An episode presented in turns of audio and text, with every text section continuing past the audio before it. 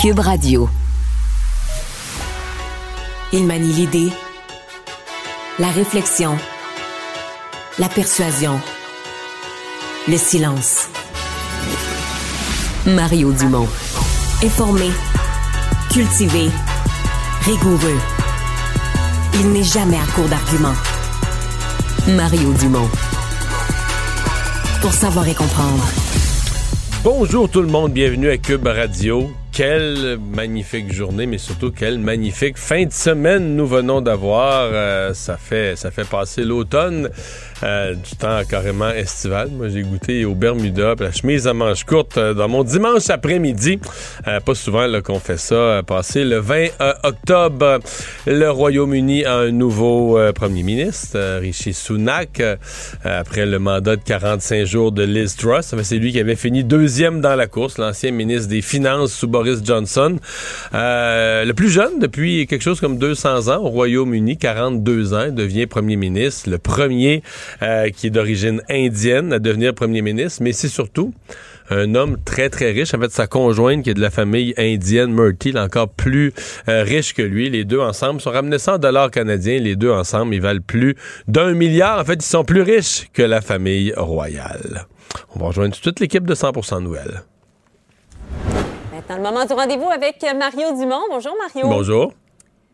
Parlons tout d'abord du tunnel. On a eu un avant-goût, une mise en bouche cette fin de semaine. Le plat principal, c'est dans une semaine, euh, le 31 octobre. Et là, on a une nouvelle ministre des Transports euh, qui va devoir, bon, justifier à quel point on n'avait pas le choix, bon, qu'on a mis du transport en commun, etc., pour tenter euh, de pallier. Ce sera un, caillou dans sa chaussure, ça, Mario, à l'autre bout de la vin de plus. Ouais. Oui, puis la ministre Guilbeault, ben, était ministre régionale de la région de Québec. Elle a eu quand même quelques apparitions à Montréal importantes dans le dossier de la sécurité publique, mais là, je pense qu'elle a une occasion. Elle va devoir faire sentir une certaine proximité avec Montréal euh, au quotidien, venir voir, venir constater, etc., euh, pour faire sentir qu'elle est là, que ça l'intéresse. On, on, le sait pas, hein, Des fois, ces affaires-là, on a tellement peur que finalement, c'est moins pire que prévu. Puis peut-être la semaine prochaine, tout le monde va rester chez eux ou va partir à 3 heures du matin. Du télétravail. Oui, c'est ça, ça va être moins pire. Euh, peut-être aussi que ça va être carrément euh, ridicule. Peut-être que ça va être carrément un cafarnaum. Euh, tu vas avoir des gens coincés à des places pendant des heures. On le sait sincèrement pas. Mais là où c'est un dossier qui est potentiellement explosif, c'est que ce n'est pas seulement un dossier de transport.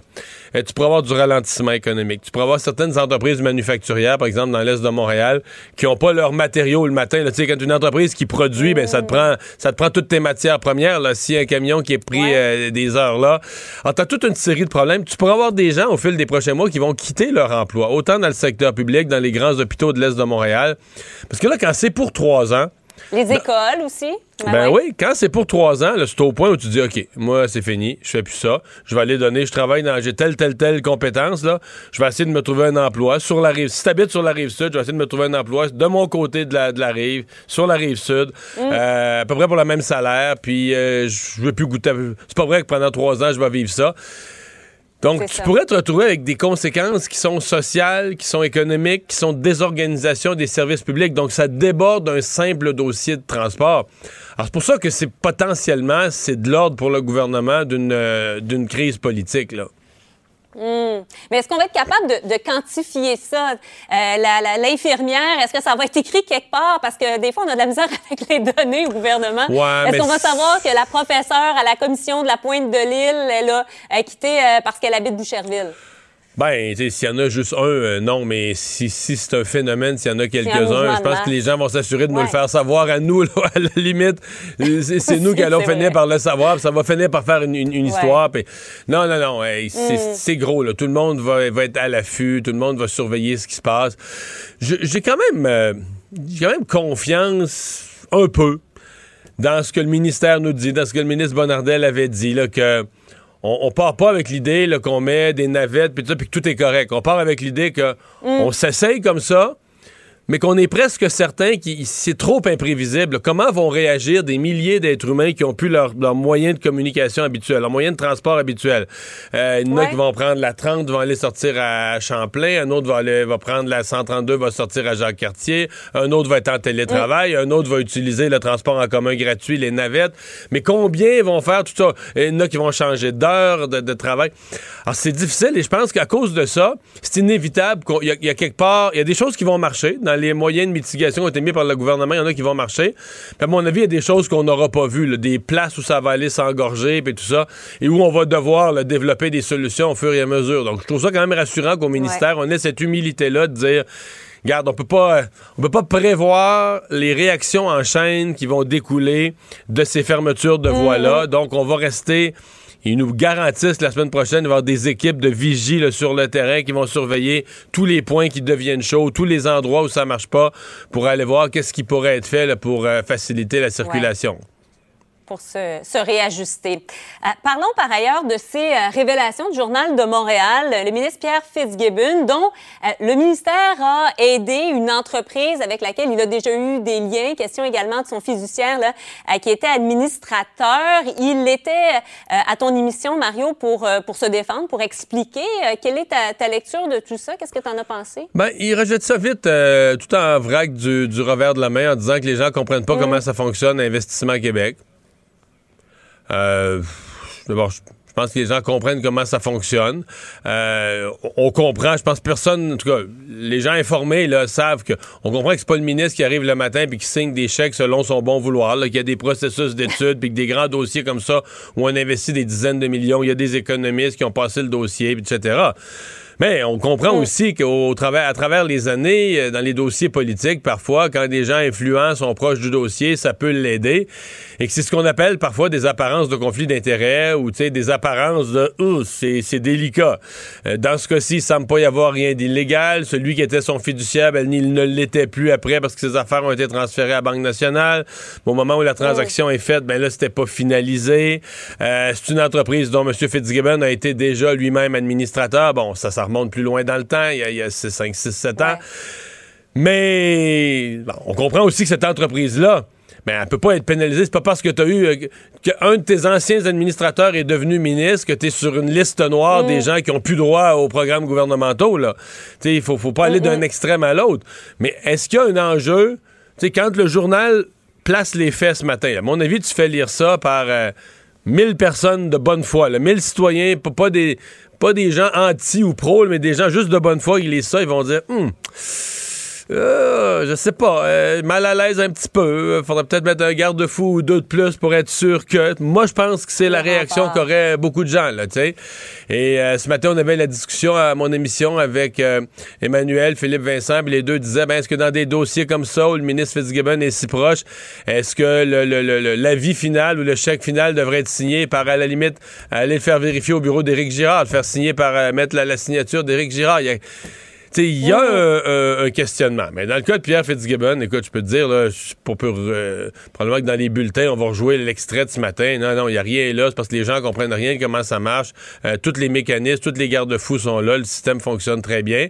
Et puis, tu sais, il y a un côté, euh, toujours la même désinvolture. Et je me demande, ouais, mais là, ça va-tu rester un problème tout le temps? Tu sais, c'est des, des cas mm-hmm. comme ça, des apparences de conflit d'intérêt.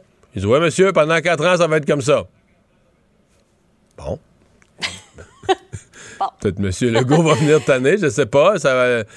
Fait que, il me semble qu'on devrait prendre les moyens pour essayer d'éviter ça. Bon, c'est sûr qu'il y a un fait. Je veux dire, il connaît. François Legault a recruté pour euh, le poste de ministre de l'Économie quelqu'un dont l'implication dans l'économie du Québec est probablement sans précédent. Parce que lui, là, il faisait ça dans la vie. Il avait fait beaucoup d'argent déjà. Mm-hmm. Puis son espèce de deuxième vie dans le monde des affaires. Là, ben c'est ça. Puis il allait aider ben plein de petites entreprises en démarrage, puis tout mm. ça, puis des secteurs, des créneaux d'avenir. Puis il investissait, puis il se mettait sur le conseil pour aider des gens. Fait que c'est sûr que le jour qu'il est devenu ministre de l'économie, c'est pour ça que ça a été si long, lui, se ressortir de ses billes, de tous ces investissements-là. Ben, tu sais, il était dans, dans l'économie du Québec. Ce qui est bon, parce qu'il connaît les secteurs, il connaît les secteurs d'avenir, il connaît les entreprises il connaît tout le monde. Est-ce que ça, c'est bon ou pas bon? Ben, techniquement, ça devrait être bon, mais là, de l'autre côté, dans le monde d'aujourd'hui où on a peur de. Tu sais, ben là, tu peux pas téléphoner à quelqu'un comme ça, tu peux pas utiliser tes contacts, c'est du lobbying, faut que tu sois inscrit au registre des lobbyistes. Fait que, tu sais, il est dans un. Son passé fait qu'il est dans plusieurs dossiers très, très, très à risque, avec quelque chose qui est certainement une compétence et un atout, mais qui devient un risque supplémentaire d'apparence de conflit d'intérêts, parce que dans mille et un dossiers, on va pouvoir dire Hey, il a déjà été mêlé, ou quelqu'un qui connaît, ou un de ses partenaires d'affaires a déjà été mêlé à ce projet-là. C'est certain que ça va arriver. Euh, il reste très peu de temps, euh, mais parlons de cette commission d'enquête à Ottawa, commission euh, Rouleau. On a appris il y a peu de temps que Doug Ford va être cité à comparaître et cité à comparaître. Oui, et je viens, écoute, j'ai ça chaud, chaud, chaud. Avant de rentrer en onde tout à l'heure, je lisais que c'est un journaliste du National Post qui disait que Doug Ford avait dit non avait dit qu'elle allait prendre des moyens juridiques. Là, c'est vraiment, là, j'ai pas pu oh. vérifier, mais c'est un journaliste du National Post qui sortait ça en dernière heure, il y a quelques mm. minutes, que Doug Ford utiliserait les moyens juridiques à sa disposition pour faire casser la sommation à se présenter devant la commission. Euh, c'est quand même assez gros parce que techniquement, comme on dit, euh, si t'as rien à cacher en pareille matière, tout ça s'est passé publiquement. La commission d'enquête regarde sur ce qui s'est passé à l'époque de l'état d'urgence. Ça se passait dans sa province. Euh, mais mm-hmm c'était comme un peu prévisible. Là. dire, plusieurs témoins ont mentionné Doug Ford. Ça se passe en Ontario. C'est lui le patron en Ontario. Il a refusé que certains de ses ministres, certains de ses gens aient siégé sur des tables, des tables où la, la, ville, le gouvernement fédéral était là, puis la province de l'Ontario n'était pas représentée parce que les gens avaient pas avaient l'ordre de Doug Ford de pas aller participer. Donc, il a joué un rôle. De toutes les manières, il a joué un rôle. Est-ce que c'est pas un peu logique qu'il aille en répondre, qu'il aille donner sa version des faits? Moi, il me semblait que oui. Dossier qu'on va suivre. Merci beaucoup, Mario. Au revoir. Bonne fin de journée. Savoir et comprendre l'actualité. Alexandre Morand-Villouellette. Alors, Alexandre, ben, le gros dossier de la semaine passée qui s'est continué en fin de semaine, occupation double. Et là, euh, hier soir, on a eu, euh, ben, ma foi, une leçon de vie. Ben oui. Non, pas, une, non pas une émission d'élimination, mais une leçon de vie. Oui, on avait annulé euh, l'émission du vendredi. On avait également annulé toute celle de la fin de semaine pour se concentrer uniquement sur celle de dimanche, qui est habituellement la grosse émission. Et c'était une version, ma foi, assez inhabituelle. Hein. On avait la petite musique de spa en arrière, en arrière-fond. Avec... Juste des petites morales. Des belles petites morales. Ben, c'est une critique qui ressort beaucoup ce matin. On peut pas leur reprocher de pas avoir pris de mesures, surtout qu'aujourd'hui, eh ben, hier, ils ont montré enfin euh, les segments qu'on aurait dû voir plus tôt, c'est-à-dire leurs interventions précédentes qui avaient été faites de la part de l'équipe de production envers certains des candidats qui dataient du mois de septembre, qui dataient d'il y a un certain temps, des choses qui n'avaient pas été dévoilées du tout au public jusqu'ici, qui démontraient quand même qu'il y avait eu quelques tentatives de la production de de prendre le taureau par les cornes, mais surtout par la suite, on n'a pas eu le droit ni aux réactions des personnes qui ont été là, comme ça retirées de l'émission, ceux qui étaient qualifiés d'intimidateurs. Leur mère est venue les chercher, par exemple. Oui, on sait que leurs parents, oui, ils, ont dit leur mère. Ils ont dit leur mère. Ils ont dit leur mère. Ils ont dit leur mère, effectivement. Donc, sont, sont entre bonnes mains. Moi, ça m'a rassuré sont accompagnés, entourés aussi là, de, des membres de l'équipe qui vont les aider à réintégrer. est-ce que, est-ce que, est-ce que leur mère est venue les chercher par une oreille ou euh? Dans ce cas-ci, Mario, ça pourrait être le cas, effectivement. Euh, tu vois, tu les tirer comme ça vers l'oreille. Là. Ta mère va venir te chercher à l'école. Il me semble que c'est quelque chose qu'on aurait entendu. On a appelé ta mère, tes parents viennent te chercher. Je parce que c'était d'un loufoque absolu. C'est spécial. Psychologue, je sais pas, non pas psychologue, mais intervenant de l'UCAM. Ouais, un prof expert en intimidation. et cyber, plus en cyber-intimidation. India Desjardins qui est quand même une auteure respectée. Je comprends l'argent, elle, elle est là pour l'argent, mais qu'est-ce qu'elle est allée faire là? Une grande fan de l'émission, elle l'a dit elle-même. C'était peut-être son occasion de, de, participer à Occupation Double un instant. C'est, mais c'est certain que c'était, mais c'était étrange. Je te parle la, la, la manière dont on n'a pas, on n'a même pas mentionné après ça les cas d'intimidation de l'émission. Ben, moi, mon interprétation, c'est comme si on parlait d'intimidation en disant, ben là, il y en a eu un petit peu en Europe, il y en a eu un petit peu en Amérique du Sud. Fait qu'au cas que ça vienne ici, mais pas il y en a eu dans notre équipe sur notre plateau, puis c'est une crise. Non, non, non. L'intimidation en général, on en parle, faut en parler, faut se parler. On dirait que ça a été tout à leur avantage, en plus de parler du cas d'intimidation dans l'émission, de parler, je sais pas moi, aux autres garçons qui étaient présents en disant eh, vous, vous avez fait quoi pendant ce temps-là? l'air, eux autres avaient l'air euh, sous le choc que des gens soient partis, inquiets pour leur réputation au Québec de dire OK, c'est quoi qu'ils se disent comme ils sont dans un aquarium, ils n'ont aucune idée de ce qui se dit, les valeurs à se dire OK, OK, ça va pas pas tout ce qui se dit à TV au Québec ou ce qui se dit dans la société. Et comme de plus en plus les gens vont à occupation double, ah, faut, le dire, il y a même une candidate en début de saison qui l'a avoué d'emblée. Elle dit Moi, je suis pas ici pour trouver l'amour, je suis ici pour euh, faire de la promotion. Me faire connaître. Pardon? Je, je, comprends, mais c'est devenu beaucoup parce qu'il y en a, la, la plupart des, des membres d'Occupation Double qui reviennent au Québec après ça, ben, sont des influenceurs. Des fois, l'été avant, ils monnaient, ils monnaient, ils monnaient leur, euh, leur, leur, image. leur nombre d'abonnés leur image. Leur nombre d'abonnés, leur image deviennent beaucoup plus connues. C'est sûr, quand tu apparais à la télé toutes les semaines, que tu es suivi pendant plusieurs mois par une grande partie du public québécois, des jeunes qui s'intéressent à ce genre de produits-là, c'est sûr que tu deviens un influenceur de facto.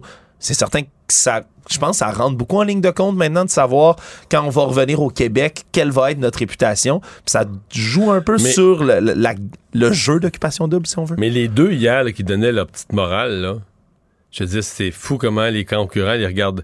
En fait, ils regardaient comme des extraterrestres en voulant dire que Ouais, OK. Euh, Qu'est-ce que vous faites là? Tu voyais que ça rentrait par une oreille, ça ressortait par l'autre. En fait, je suis même pas sûr que ça, que ça passait d'un bout à l'autre du tube. Je vais les, je, je vais les défendre, là, sincèrement. Euh, dans mon cas de figure à moi, j'aurais eu la même réaction, je pense. Ah, moi aussi. Je me serais demandé, ben là. C'est quoi, qu'est-ce qu'ils font là? Qu'est-ce qui se passe? OK. Euh, Est-ce qu'on va. Il me semble que j'ai entendu le speech de l'intimidation, Mario. Je sais pas, je l'ai eu en, en, au primaire, au secondaire, après ça, faut pas intimider les amis, faut pas. Je sais pas, moi je, l'ai trouvé trop général aussi ce discours-là. C'était c'était difficile à suivre, puis on aurait bénéficié de comprendre comment les dynamiques de l'émission elle-même, à l'intérieur, les cas de figure se déroulaient. Ça a été raté de ce côté-là. Là, il y a une semaine complète d'arrêt de, de, production de l'émission. Ça va revenir dimanche prochain. Est-ce que cette pause-là, ce hiatus, va permettre là, aux gens sait, de Est-ce que tous les concurrents vont rester dans l'aventure? Il y en a deux qui ont quitté. Hier, c'est les, ben, les deux filles qui étaient associées aux ouais, deux garçons gars, ouais, qui sont ça, partis. Ça, donc, ont préféré se retirer. En plus, ça a gâché la sauce quand même. Là, on a vu d'emblée qu'il manquait trois participants participantes. Fait que ça fait, on sait, on qui, sait qui... qui est éliminé qu'on pourra sûrement pas revenir en arrière. Va manquer peut-être de contextualisation pour la suite de l'histoire. Puis en plus Mario ce qui enlève presque entièrement le suspense pour les fans de l'émission c'est qu'on sait déjà qui, qui gagne essentiellement là. Il y a un couple, c'est Jimmy et je me souviens plus du nom de sa, de sa douce compagne, qui sont d'emblée les gagnants, qui est le couple le plus cute, qui est là depuis le début. Moi, de ce qu'on m'expliquait, c'est comme eux de Ils facto vont qui vont gagner. C'est presque certain. Après ça, c'est quoi le suspense quand on sait qui va gagner d'ici la fin, je sais pas. Le suspense, c'est de savoir si la série va se rendre jusqu'à la fin. C'est bien plus ça. Oui, absolument. Donc, on va... Euh, ça, ça, risque, ça risque d'être à suivre, mais comme ça a été un dossier extrêmement suivi dans les dernières semaines, ben on verra qu'est-ce qui advient d'Occupation Double. Est-ce que l'émission va pouvoir poursuivre dans sa pleine euh, pérennité? Mais c'est ce qui restera à voir. Mais là, en se donnant une semaine de congé, là, ils se sont donnés au niveau de la production, ils se sont donné une petite chance comme de c'est une chance de retomber sur leurs pieds. Une semaine que t'as pas, t'as pas de montage à faire, t'as pas de production. peut-être qu'ils vont essayer de rebâtir un scénario, rebâtir une histoire, rebâtir des, des suspens. Mais moi, là où je décroche complètement, c'est que la production fasse semblant euh, que, que, que, que ce serait comme leur initiative là, de dire wow, là, ça suffit, c'en est assez de l'intimidation, on fait venir des experts, on fait venir des spécialistes, etc. Alors qu'on a tous compris, on a tous vu clairement que ce sont les commanditaires, là, ce sont les commanditaires qui ont mis fin à l'aventure. Sinon, la production, ils trouvaient tout. Tout ça bon, là. Tout ça était très bon. Ça attirait des codes d'écoute. Il y en a qui, avaient qui, qui, qui étaient intimidateurs. Ces réseaux sociaux, on les dénonçait, mais ça amenait juste du monde le lendemain soir pour aller voir c'est quoi l'étape de plus. En tant que les commanditaires n'ont pas, pas euh, décroché, euh, les gens de l'émission étaient bien contents. Mario Dumont. Probablement capable de vous battre à n'importe quel jeu de société tout en débattant des enjeux de société. Alors, c'est bientôt l'Halloween, dans une semaine. Et euh, ben peut-être en fin de semaine, beaucoup de gens vont fêter l'Halloween. Donc, en ce début de semaine, euh, discussion sur les costumes d'Halloween. Je ne sais pas si c'est un costume que vous avez déjà porté. Je m'adresse surtout ici aux dames. Euh, le costume d'infirmière sexy. Il semble-t-il qu'il est populaire et qu'il se vend encore. Toujours est-il que l'ordre des infirmières et infirmiers du Québec, euh, lance une campagne afin de dénoncer ce qu'il qualifie d'une érotisation de la profession, donc de ces costumes d'Halloween, et disent à la limite, ben, mettez, euh, mettez un costume d'infirmière, mais pas, euh, pas ces espèces de costumes sexy qui, se, qui se vendent bon marché. On en parle tout de suite avec Luc Mathieu, le président de l'Ordre. Bonjour. Oui, bonjour, M. Dumont. C'est pas d'hier, quand même, le costume de l'infirmière sexy, là. Ça a de l'histoire. Pourquoi? D'où ça vient? Oui, oui, ça a de l'histoire, mais ça vient, c'est que on va faire un clin d'œil là, parce que c'est l'Halloween dans une dans une semaine, et puis euh, avec la firme de communication qui nous accompagne dans nos campagnes citoyennes, euh, je mentionnais aux gens qui travaillent avec nous que parce qu'ils connaissaient pas bien la profession, puis dans l'image publique, ben j'ai dû aller voir dans les boutiques où on vend des costumes d'infirmières, où on loue là pour l'Halloween, d'aller voir le type de, de costume qui est loué. Fait qu'ils sont partis avec ça, puis ont fait des recherches sur Internet, puis ont mis ça comme ça monde dans le clip, là, costume d'infirmière, pour montrer qu'est-ce qui qu'est-ce que ça représente. Et il y en a il y en a beaucoup. Là. On, ne se ramasse pas sur des sites comme euh, le White Cross là, où on vend des, uniformes d'infirmières. On est complètement ailleurs. Alors, ce qu'on veut faire par cette campagne-là, un peu, c'est défaire les stéréotypes qu'il y a par rapport à la profession qui persistent, qui sont là de longue date, comme vous le mentionnez. Est-ce que ça blesse? Est-ce que ça, ça choque les infirmières en général? Ben, ça, les choque de par les attitudes que ça provoque. Je vais vous donner quelques exemples. Moi, ça fait un bon bout de temps que je roule mes bosses dans la profession.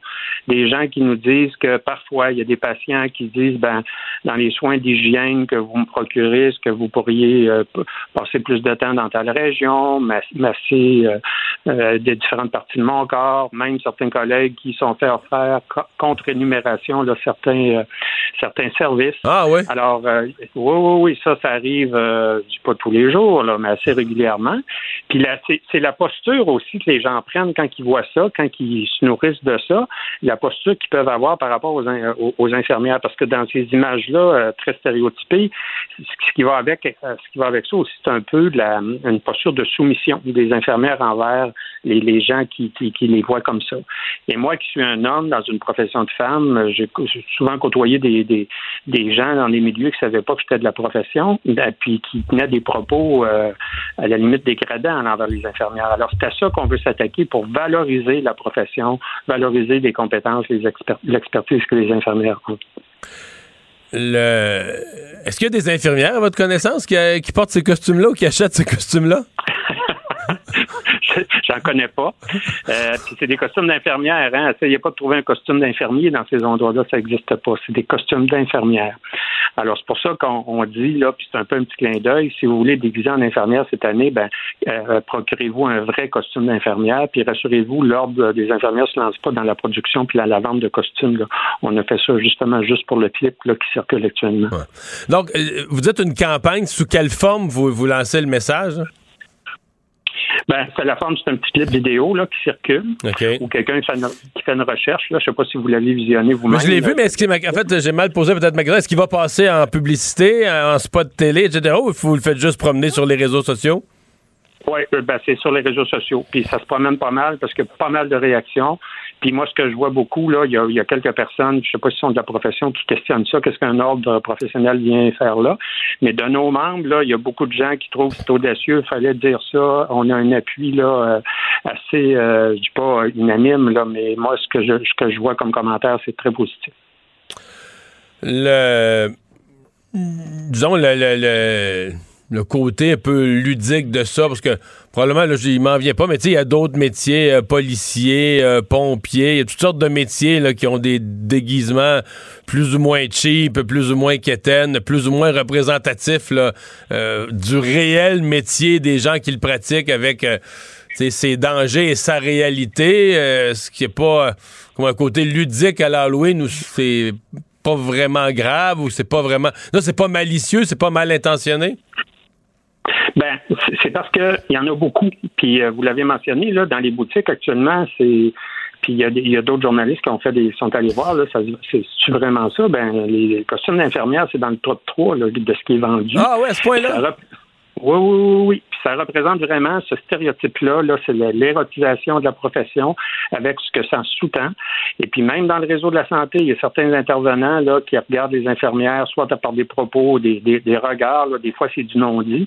Mais, mais c'est là. Alors, c'est pour ça que en 2021, on a fait des états généraux de la profession. Les gens disaient, ben, chacun des groupes de la profession, il faut travailler à valoriser la profession. Alors, c'est dans cette optique-là là, que cette campagne-là s'inscrit, pour valoriser cette profession-là. Est-ce que votre, votre message s'adresse euh, euh, au, au, commerce, aux entreprises qui, qui, vendent des costumes d'Halloween, de leur dire euh, de, vous les invitez à retirer ces costumes-là, ou ça s'adresse aux clients, ne les achetez pas? Ou?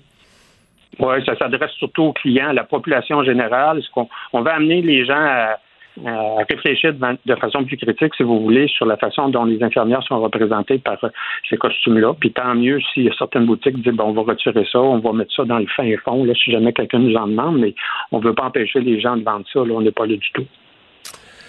Ben, on va, on va euh, surveiller ça, euh, Monsieur Mathieu. On va voir comment.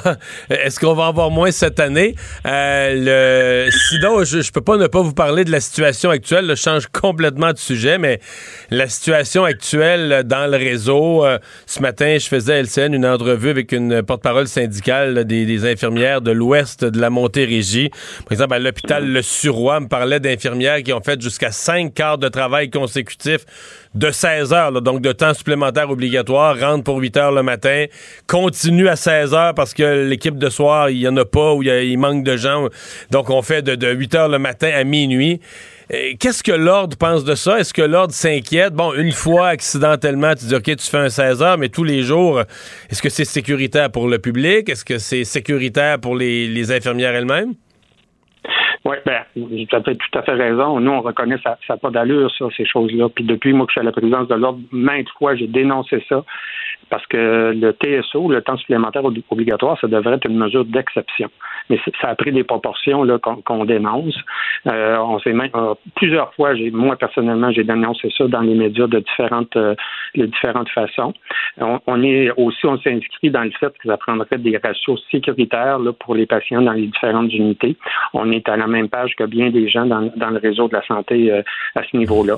Mais il faut, faut briser cette, ce, ce, ce, cycle-là là, du TSO parce qu'on n'y arrivera pas. Si on veut que les infirmières demeurent dans le réseau de la santé, ben, il y a plusieurs actions qu'on peut faire pour travailler sur la rétention. Mais ça, le, TSO, c'est la résultante d'activités qui font en sorte que les gens ne veulent pas rester parce qu'ils n'ont pas de prise sur leur vie personnelle, étant obligés de rester au travail, là, puis pas juste une fois, là, comme vous l'avez mentionné, deux fois, trois fois, quatre fois d'une même semaine, ça n'a pas de sens. Luc Mathieu, merci beaucoup d'avoir été là. Au revoir, le président de l'Ordre des infirmières et infirmiers. Économie, finance, affaires, entrepreneuriat. Francis Gosselin. Bonjour Francis. Salut Mario, comment vas-tu? Ça va très bien. Euh, ouverture du procès euh, criminel contre euh, la Trump Organization. Ben oui, effectivement, c'est aujourd'hui que s'ouvre un procès qui va durer deux semaines, Mario, sur euh, et c'est vraiment sur l'entreprise. Donc, c'est pas M. Trump qui visait lui-même personnellement. Euh, le procès s'est ouvert euh, donc pour des accusations criminelles qui touchent à des, des bénéfices qui auraient été faussement déclarés là, ou perçus par certains employés clés, dont l'ancien directeur des finances de l'entreprise, qui a lui-même tout avoué, là, puis qui va collaborer là, donc du côté de la couronne dans le cadre de ce procès-là aujourd'hui. Peut sembler minime à l'échelle d'une entreprise comme celle-là qui, gère des milliards de dollars, mais la pénalité est quand même importante s'il devait être euh, coupable des 15 chefs d'accusation. On parle de euh, un peu, moins de 2 millions de dollars qui, seraient, touchés. Un mot sur euh, l'arrivée d'un nouveau premier ministre. On espère que c'est pas plus que 45 jours cette fois-ci. nouveau premier ministre au Royaume-Uni, Richie Sunak. Oui, ben il y a beaucoup de choses à dire certainement à ce sujet-là. Comme on le sait, la, la, la, première ministre précédente, Madame Truss, a, eu le, mandat le plus court de l'histoire du Royaume-Uni, donc de 45 jours. Je ne sais pas s'il va falloir euh, s'acheter une nouvelle salade iceberg, euh, Mario, pour ce nouveau premier ministre. Euh, tout ça, ceci étant dit, euh, c'est un candidat un peu différent, celui-ci, Monsieur Sumak, qui, qui, un, qui avait participé donc à la, la course là, pour être chef du parti, qui avait été défait. il a déjà publié il y a quelques mois une, pleine plateforme fiscale et, économique. Donc, c'est vraiment le sujet de l'heure euh, du côté du Royaume-Uni. Et donc, il arrive quelqu'un qui semble être un petit peu plus en, contrôle de, ses moyens. En tout cas, sa seule, sa seule arrivée a rassuré les marchés à première vue, là. Effectivement. Puis ce qu'il faut savoir à propos de M. Sunak, euh, Mario, c'est qu'il est, euh, il est marié avec une, une héritière, riche héritière indienne. De la famille euh, Murty. de la famille Murty, effectivement. Donc, Akshata Murty, avec laquelle il a deux enfants. donc, cette, cette, son épouse, là, donc, aurait une valeur là, au livre d'environ 900 millions de dollars, donc presque un milliard de dollars. Et donc, c'est, c'est vraiment dans les hauts cercles de la finance internationale que, que, que ça semble se jouer. Madame lui, lui avant de la connaître, était pas pauvre quand même. Avait été dans chez Goldman Sachs dans le monde bancaire, avait été dans les hedge funds, euh, avait été, je pense, co-actionnaire dans un hedge funds. Effectivement. Euh, donc c'est vraiment là, des gens là, qui viennent de la haute finance. puis son épouse, Madame Murphy, est, d'ailleurs euh, directrice là, du fonds d'investissement de son, son, père, donc Catamaran Ventures. tout ça pour dire que c'est vraiment lui et son épouse, donc un couple qui, qui exude, là, si tu veux, la, la, la finance, là, puis la, la, la compréhension des mécanismes de marché.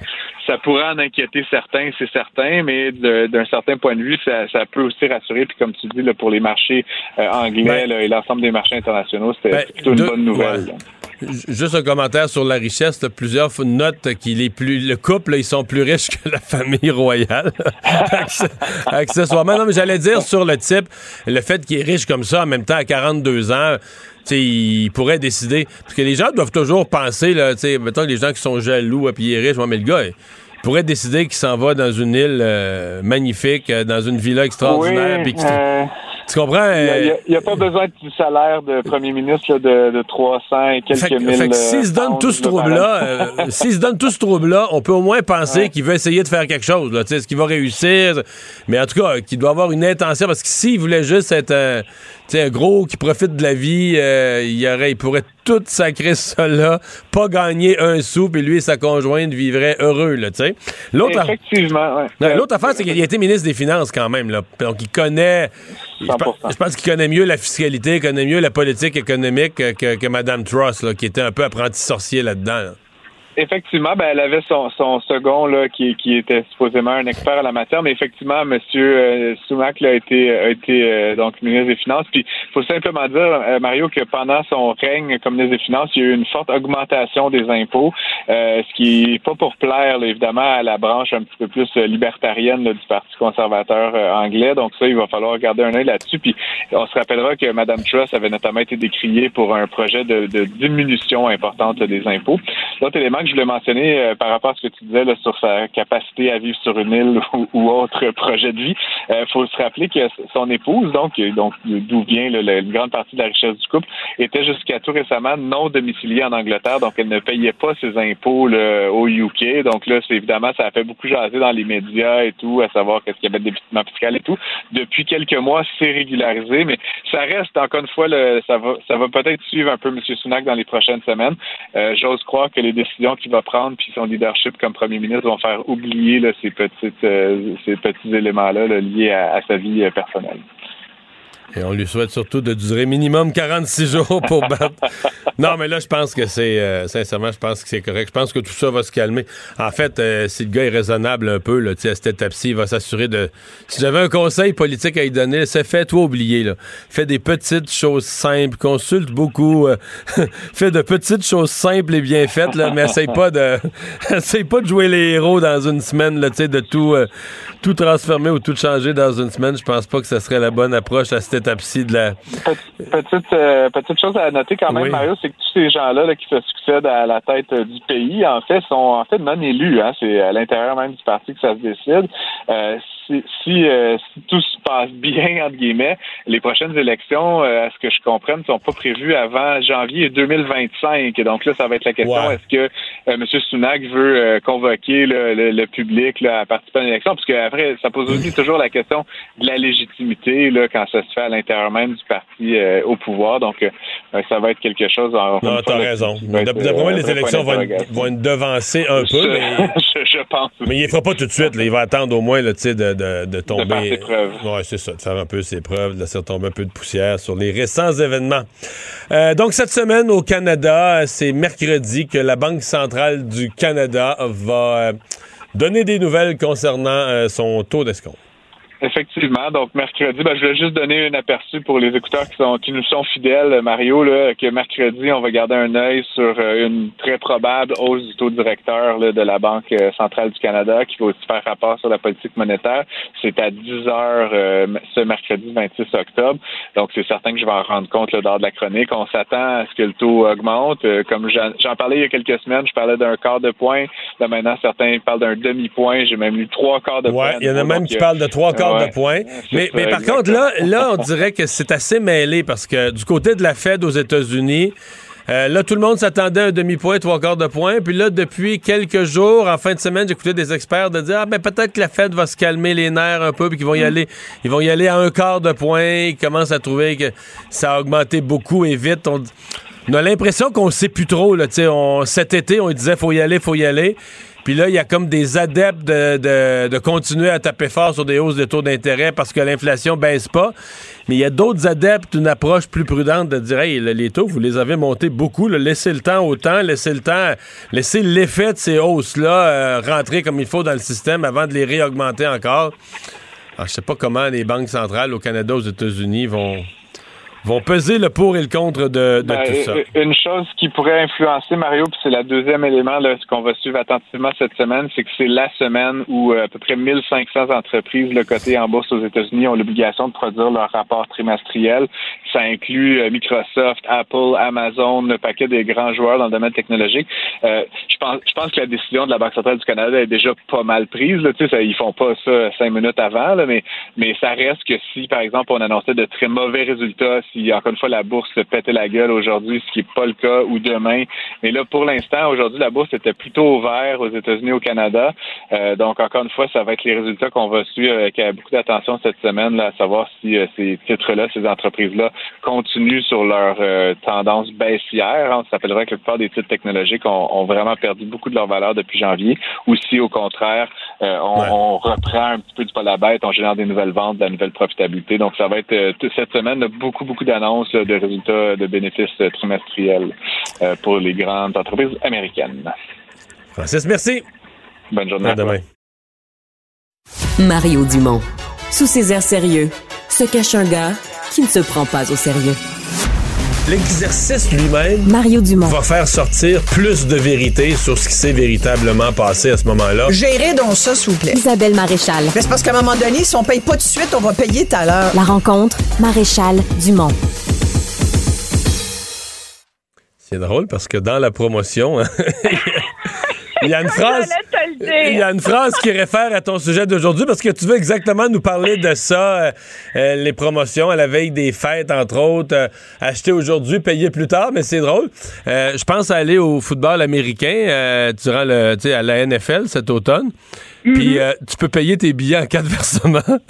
Mais sur, le, sur le site de billets, sur le site de billets, tu achètes un billet, mettons 160 pièces US, là, tu vas payer qu'à quatre versements de 40 et te l'offre. Mais, mais c'est fou parce que cette formule-là, Mario, acheter maintenant, payer plus tard, c'est pas une nouvelle formule. Elle existe depuis des années, puis on trouve ça bien commode. sais en même temps, je trouve ça vraiment dommage que euh, on dit maintenant que même les émetteurs de cartes de crédit se lancent là-dedans dans ce marché hyper lucratif. si je me fie à l'article de samedi dans le Journal de Montréal, on parlait d'un marché de 50 milliards de dollars. Les paiements par versement au Canada, ça a augmenté de 30% en 2020. Écoute, c'est fou, là. C'est comme la nouvelle manne pour les, euh, ceux qui ont des cartes de crédit, pour, pour ceux qui vendent des objets aussi, des biens. Mais en même temps, pourquoi je déplore ça? C'est que on n'arrête pas de nous dire, puis tu sais, je suis beaucoup dans la réflexion par rapport aux classes moyennes en ce moment, et, je vois tous ces messages qu'on reçoit. Faites attention, vous allez voir, ça va.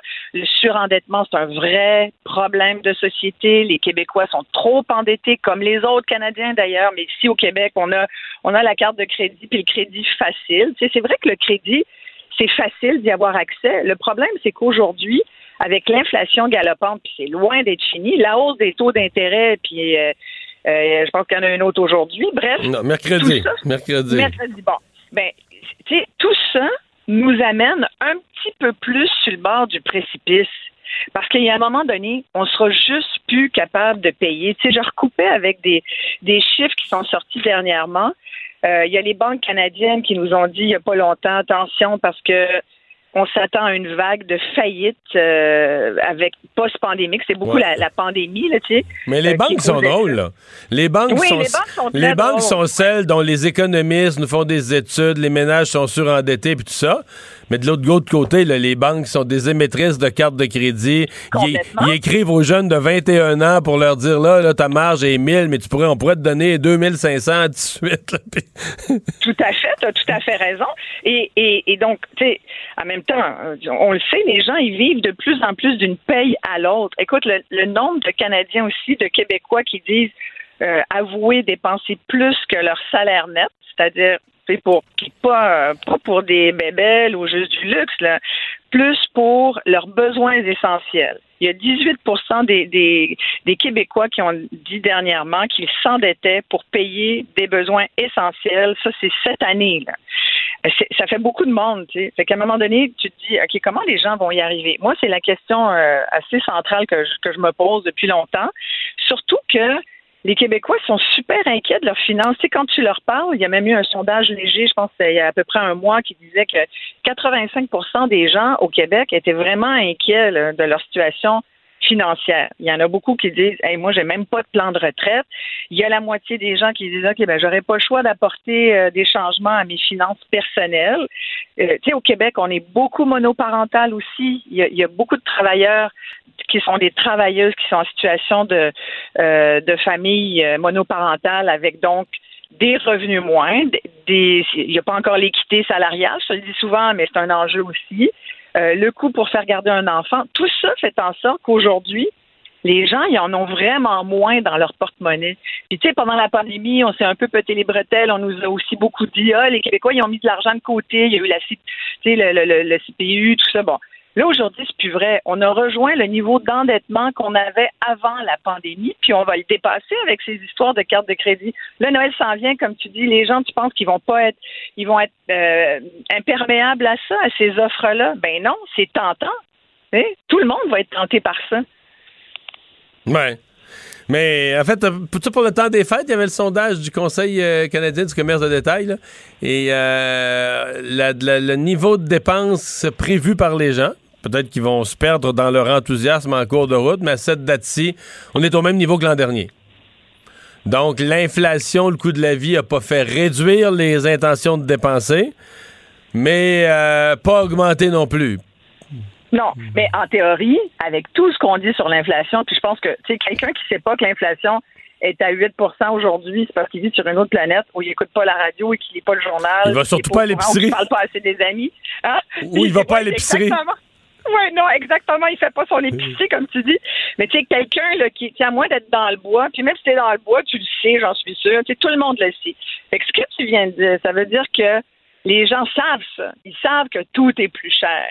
Mais nonobstant cette donnée-là importante, ils vont quand même dépenser autant qu'ils avaient dépensé l'année dernière.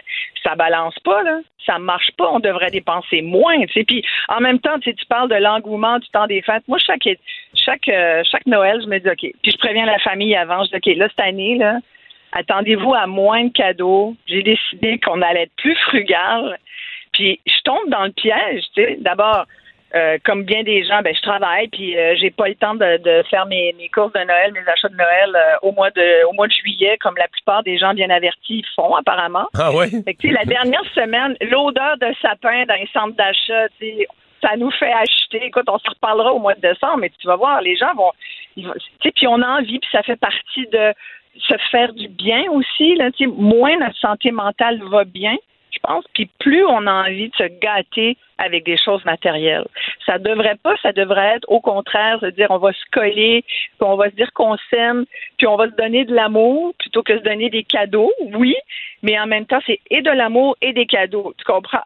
c'est parce qu'à un moment donné, tu sais, j'en reviens au fait à notre capacité de payer. Moi, je pense qu'on s'en va dans un mur euh, qui va coûter euh, beaucoup de, de, de nuits euh, à bien des gens. Parce qu'à un moment donné, tu te dis, OK, il va falloir faire des choix. Tu sais, quand, même, même dans le fameux sondage dont je te parlais du début octobre, les gens commençaient à dire, OK, ben moi, j'ai, les gens disaient, euh, 75% disaient, moi, je, coupe dans le carburant, je vais couper dans l'épicerie, puis je vais couper dans les télécoms.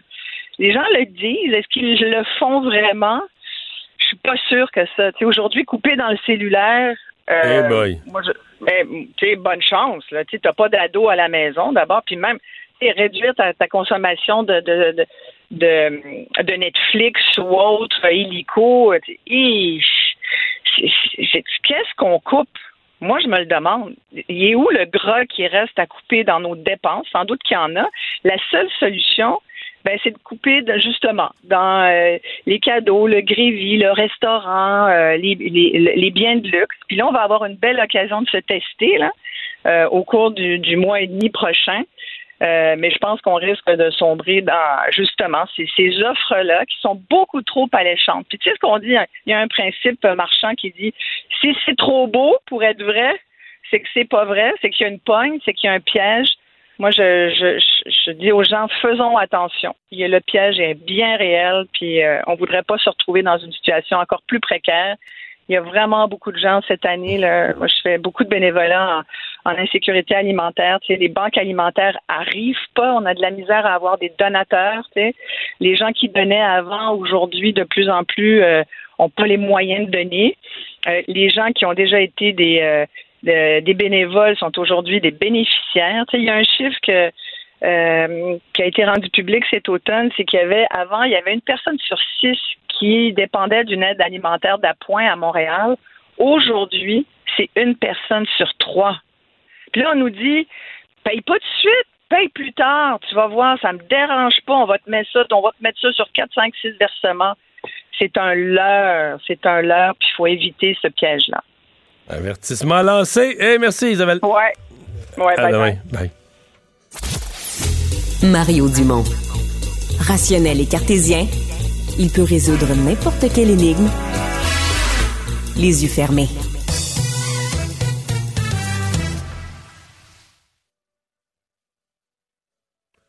Oh, on est de retour euh, tout de suite.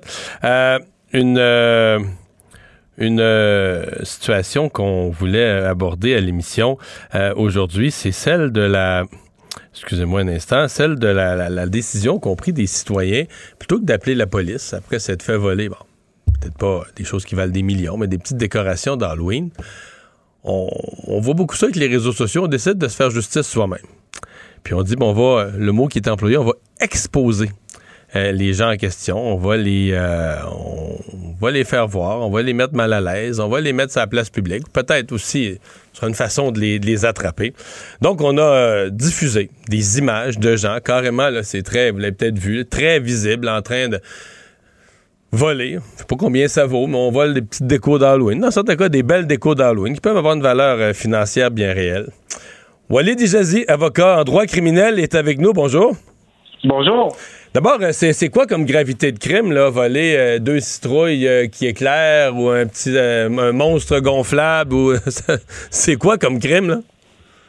Ben, c'est sûr qu'on n'est pas dans l'univers du meurtre ou du voie de fait grave ou d'une agression sexuelle, mais pour ceux qui le subissent, c'est extrêmement frustrant, là. Fait que je veux pas banaliser, ça reste, c'est un vol, un vol qui est d'une ampleur, bon, dans l'échelle de la gravité, c'est pas significatif, mais pour ceux qui subissent ça et qui le subissent à plus d'une reprise, parce que Mm. je me suis renseigné un peu, j'ai regardé, Ah, ben, ça leur arrive. Cet, cet Ça été, plein de gens se sont fait voler des pots à fleurs. Là. Une de mes amies, euh, je connais, j'en ai entendu plusieurs, là, des, des pots décoratifs là, dans l'entrée de la maison. C'est assez facile à voler. Remarque, c'est là, tu le mets devant ta maison. Mais quand même, les gens, euh, les gens ont du front. Ils partent avec. Non, non, ben c'est sûr que la personne qui, euh, qui, qui, qui vole, à moins que ce soit sa, sa- sa- la trentième fois qu'elle le fait, ce sera pas extrêmement lourd de conséquences. Mais pour ceux qui le subissent, c'est frustrant, je veux dire. Puis il y a un élément de confiance aussi, de bon voisinage, etc. Alors, euh, je peux la comprendre, la frustration. Ouais. Elle, est, elle est légitime d'un point de vue moral, sauf que commencer à exposer sur Internet des gens qu'on pense avoir volé chez nous, ça peut nous attirer à nous-mêmes des problèmes. là. Ah oui? Alors, le sentiment de frustration est légitime, mais commencer à se faire justice. D'abord, est-ce que c'est est-ce que c'est légal de, de, de plutôt que d'appeler les autorités, de diffuser les images d'un crime en train d'être commis, un crime, j'utilise le mot, c'est un vol, mais est-ce que c'est est-ce qu'il y a quelque chose d'illégal à faire ça? Euh, ça peut, on peut s'attirer des problèmes. C'est pas la, ligne est, assez fine. Euh, je me suis, j'essaie de, de, voir qu'est-ce que la loi dit. C'est un phénomène qu'on voit aussi ailleurs dans le monde, là, aux États-Unis. Il y a même un mot pour ça, en fait. J'ai été surpris de voir qu'il y a un mot pour ça. Euh, ça s'appelle le doxing. Euh, c'est un phénomène qui a pris de l'ampleur ailleurs, surtout en France, puis on voit ça aux États-Unis. la réponse rapide à la question, c'est que c'est non. C'est-à-dire, comme avocat, je peux pas conseiller qui est essentiellement se faire justice soi-même. Euh, il n'y aura peut-être pas des ramifications pénales, c'est pas la police qui va sonner à notre porte, mais la personne qui, euh, qui que, l'on accuse d'être le voleur, on est sûr que c'est elle et on met son image. Cette personne-là pourrait se retourner contre nous. On a tous euh, ce qu'on appelle le droit à la vie privée, un droit à l'image. Et euh, il y a des exemples assez évocateurs à l'étranger là où euh, la personne, par exemple, en, lisant, pour me renseigner pour le micro ici, j'ai trouvé ça très intéressant, et en découvrant le mot doxing, il y a une histoire en France, il y en a plusieurs en fait, mais par exemple, euh, une, quelqu'un qui une dentiste dans son cabinet se fait voler sa sacoche une sacoche qui, qui vaut quand même beaucoup et ça a été pris par les caméras. Il n'y a pas d'ambiguïté. L'image, elle est très limpide. On prend dans le feu de l'action, en flagrant délit, euh, quelqu'un qui a volé.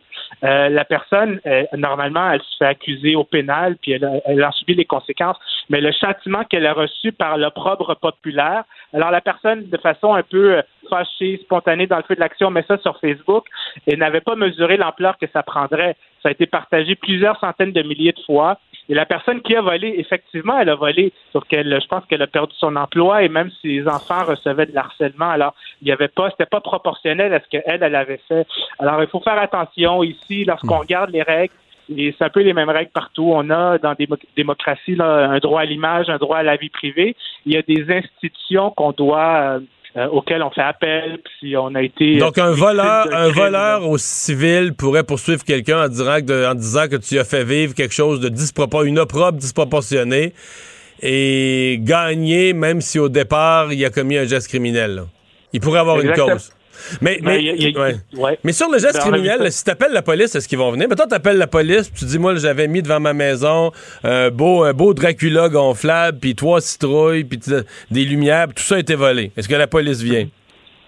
Ils sont hein? censés venir. Non, ben, ils sont censés venir. Après ça, les, euh, les anecdotes individuelles, je les connais pas en principe, absolument. C'est-à-dire, ils ont un devoir de maintenir la paix et de répondre aux dénonciations lorsqu'on est victime d'un crime. C'est précisément à ça que ça sert. Alors, euh, j'espère qu'ils répondent à l'appel. Après ça, est-ce qu'ils sont en mesure d'enquêter, trouver le, le, malfaiteur? Est-ce que ça rentre dans leur liste de priorités? Euh, j'espère que c'est pas quelque chose qu'on banalise, mais la caméra, qui est un outil de surveillance, ça peut être un outil euh, utile pour la police et ça peut être une preuve en cours. Mais euh, et, Donc, euh, si on a des images, si on a des images, c'est aux policiers qu'il faut les montrer et non pas les mettre sur Facebook en théorie. Ben, c'est ce que je dis, c'est-à-dire que c'est en principe, c'est à ça que ça sert.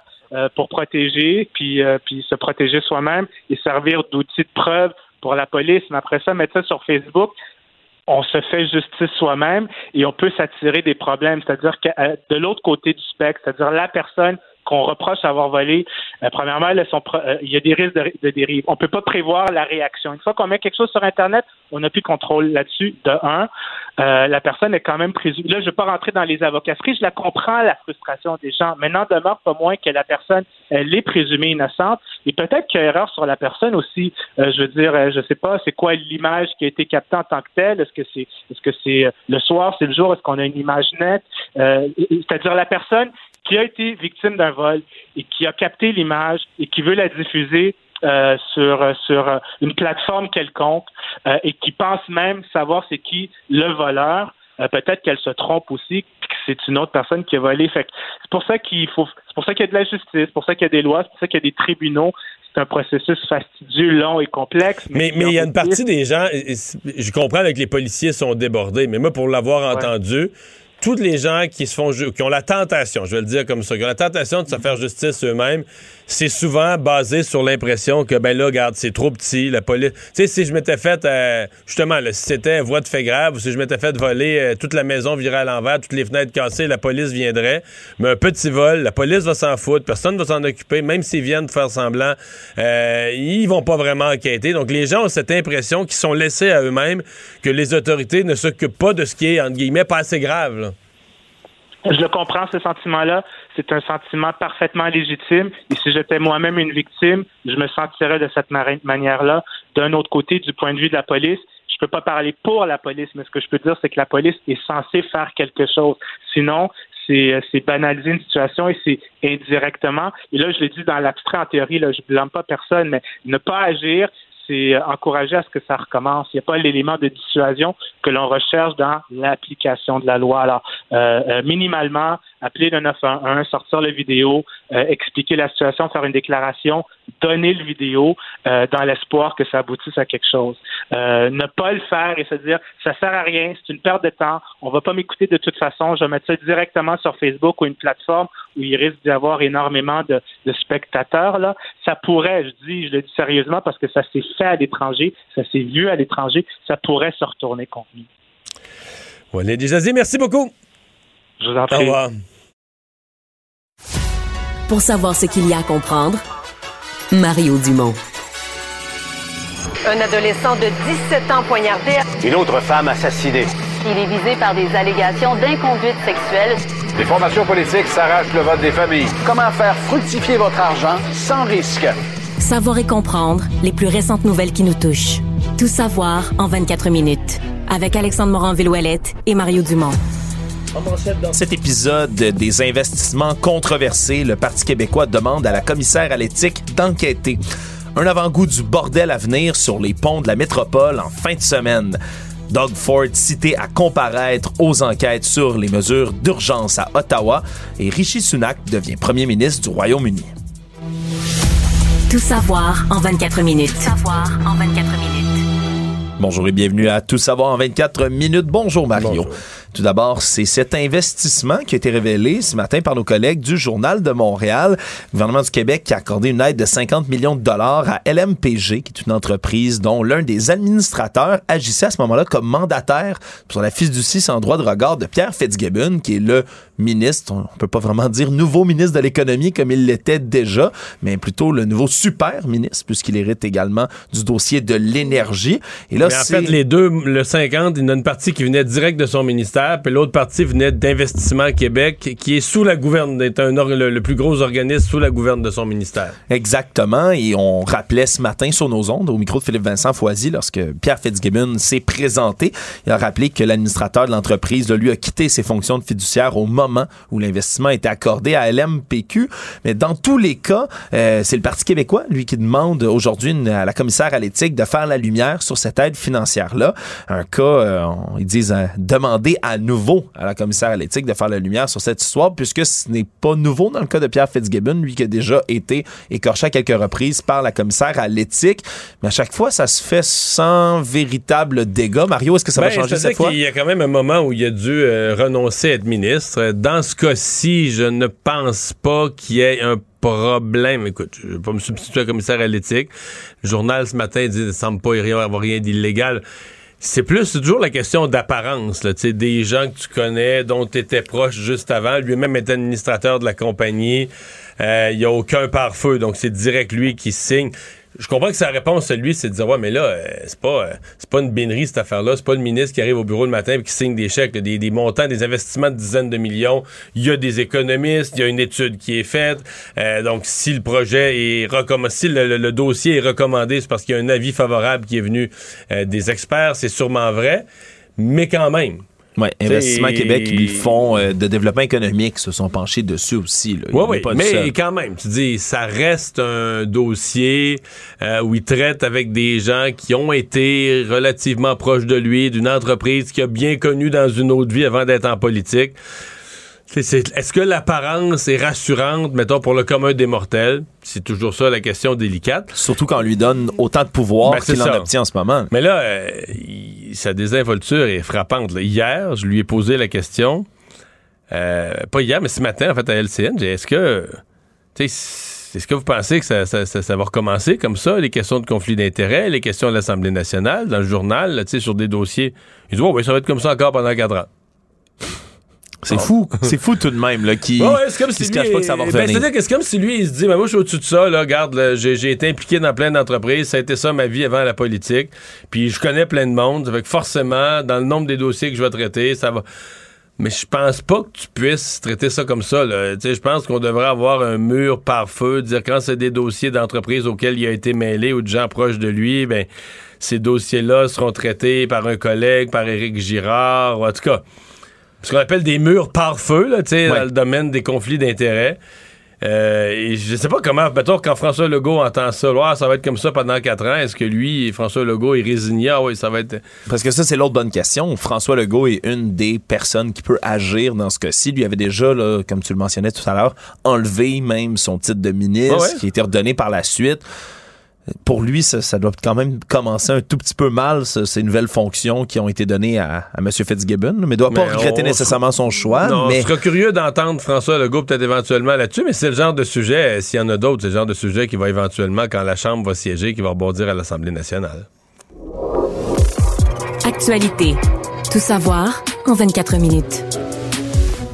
Fin de semaine, c'était un peu une répétition générale, si on veut, la pratique avant la vraie affaire, c'est-à-dire la fermeture du pont-tunnel Louis-Hippolyte Lafontaine en fin de semaine, alors qu'on a fermé quelques voies pour permettre justement de préparer cette fermeture euh, partielle pendant euh, plusieurs années, jusqu'en 2025 pour être précise, dans le pont-tunnel Louis-H. Lafontaine. Eh bien, euh, c'est le pont Jacques-Cartier qui a été pris d'assaut en fin de semaine. On dit que samedi, on a enregistré pas moins de 97 000 passages automobiles. C'est une Mais hausse de 15 là, Moi, j'étais pas sur la rive sud, j'étais pas dans la région de Montréal, j'étais j'étais au chalet, j'étais dans les cantons de l'Est, mais ce que les gens décrivent, c'était ridicule. Là. Ouais, refoulement. Congestionné dans toutes les directions, refoulement qui avait un impact pas juste sur le pont, mais sur la circulation dans la grande zone. Là. Tu sais, tu ferais une étoile à partir du pont sur la rive sud, là, puis tu avais toute une zone où la circulation était compliquée. Ben oui, ça, c'est- ça a été mobilisé là, sur l'autoroute 132. Ça allait jusqu'au boulevard Roland-Terrien, donc sur plusieurs kilomètres, ce refoulement. Même chose là euh, à Montréal, sur le boulevard Tachereau. On parle de plus de 3 kilomètres. Là. C'était honnêtement quelque chose à voir. Et si on parle d'une journée de samedi, Mario, pas d'une jour journée de, semaine, travail où on doit... Mais il faisait beau. Quand, quand il fait beau, les gens, euh, les gens se visitent, les gens voyagent, les gens se promènent. Mais quand même, t'as raison, c'est quand même un samedi après-midi. Ouais, puis on se rappellera que ces voies qui vont être fermées là dans le, le tunnel, mais c'est à peu près 16% de la capacité en termes de voies qui transigent entre la rive sud de Montréal et la ville elle-même. Et on commence à avoir un aperçu un peu de tous les problèmes que ça va causer. Et là, ça pourrait en affecter jusqu'à l'économie. Mario n'est plus ni moins. Mais c'est parce que c'est plus qu'un enjeu de transport, c'est ça. C'est que c'est un enjeu. euh, D'abord, c'est un enjeu, oui, économique. Euh, tu pourrais avoir des entreprises manufacturières qui n'ont pas leurs matières premières. Tu pourrais vraiment avoir là, des, des livraisons qui sont plus faisables ou qui sont trop en retard. Deuxièmement, à mon avis, il pourrait y avoir des enjeux de main-d'œuvre. Il y a des entreprises, des hôpitaux, des différentes organisations dans l'Est de Montréal dont beaucoup d'employés habitent sur la rive sud. Puis c'est logique, les gens se sont installés pas loin du tunnel en disant, gars, je passe le tunnel, je rentre dans l'est de mon. Si tu travailles à Maisonneuve-Rosemont, à l'hôpital Louis-H. Lafontaine. Ben oui, c'est pas trop loin. T'es collé, surtout. là. Tu Mais- sors du tunnel. Donc, si tu restes, si t'habites Boucherville, Sainte-Julie, tu rentres sur le tunnel, tu ressors du tunnel, t'es à ton travail rapidement. Puis avec l'immobilier qui est presque inachetable pour quelqu'un dans la classe Montréal, moyenne à. Montréal.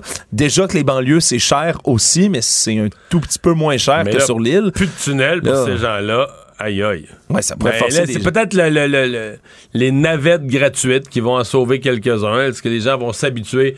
Les gens qui étaient moins enclins au transport en commun, est-ce qu'ils vont s'habituer? Des navettes qui coûtent rien, stationnement incitatif coûte rien, vont pouvoir laisser leur véhicule gratuitement à un endroit, prendre un autobus qui coûte rien, puis se rendre peut-être à proximité, là, une, distance de marche du, travail. C'est ce qu'on dit du côté des, autorités. On va avoir besoin de trouver un plan B. C'est quelques 60 000 automobilistes qui vont être détournés par jour du tunnel et on pourra pas absorber normalement toutes ces personnes-là juste en allant vers d'autres ponts. Donc, c'est vraiment ces, ces moyens alternatifs qui devront être pris. Mais c'est certain qu'on on risque d'assister à tout un bordel, Mario, là, en commençant. Ouais, lundi, euh, lundi le 31, lundi dans une semaine, euh, on attend ça avec euh, hum, terreur. Ouais, c'est pas juste l'Halloween qui va nous faire peur lundi. Tout savoir en 24 minutes. La commission sur l'état d'urgence à Ottawa se poursuit dans la dernière heure, on a appris, Mario, que c'est Doug Ford, le premier ministre de l'Ontario, qui va être officiellement cité à comparaître. Et déjà, on a une réponse du côté du cabinet du premier ministre. On va se battre en cours pour ne pas aller témoigner comme ça devant la commission d'enquête quand même un. Ça fait longtemps qu'on n'a pas eu ça, une, cause, une cause devant les tribunaux de quelqu'un qui refuse d'aller témoigner devant une commission d'enquête. Euh, quand même une commission qui, qui est obligatoire au sens de la loi. la, la, loi dit pas tu es obligé d'inviter telle telle euh, personne à venir témoigner, mais la commission est créée tu as eu recours à l'état d'urgence, il doit avoir un comité d'études qui se penche sur l'état d'urgence.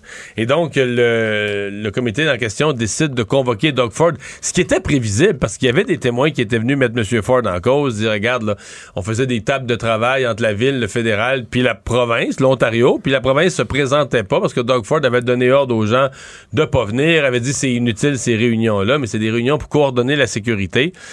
Donc, moi, je trouve qu'il est tout à fait logique qu'il ait expliqué quelle était son approche à l'époque. Oui, et surtout que là, ce qu'on dit du côté de la commission, c'est qu'à plusieurs reprises, on lui a demandé de venir volontairement parce que l'invitation, ça vise lui, mais également son ancienne procureure générale, Sylvia Jones, qui est maintenant la ministre de la Santé de l'Ontario. Euh, on, les, on, dit qu'on leur a demandé là, de manière volontaire, venez, présentez-vous. On aimerait que vous fassiez une déposition. Et on semble-t-il qu'on a refusé à de nombreuses reprises, qui maintenant ben, force la commission à les citer à comparer, ni plus ni moins. Surtout que maintenant, ils ont les, les pour le faire, comme tu le dis, puisqu'on a entendu à de nombreuses reprises le nom de Doug Ford dans les échanges.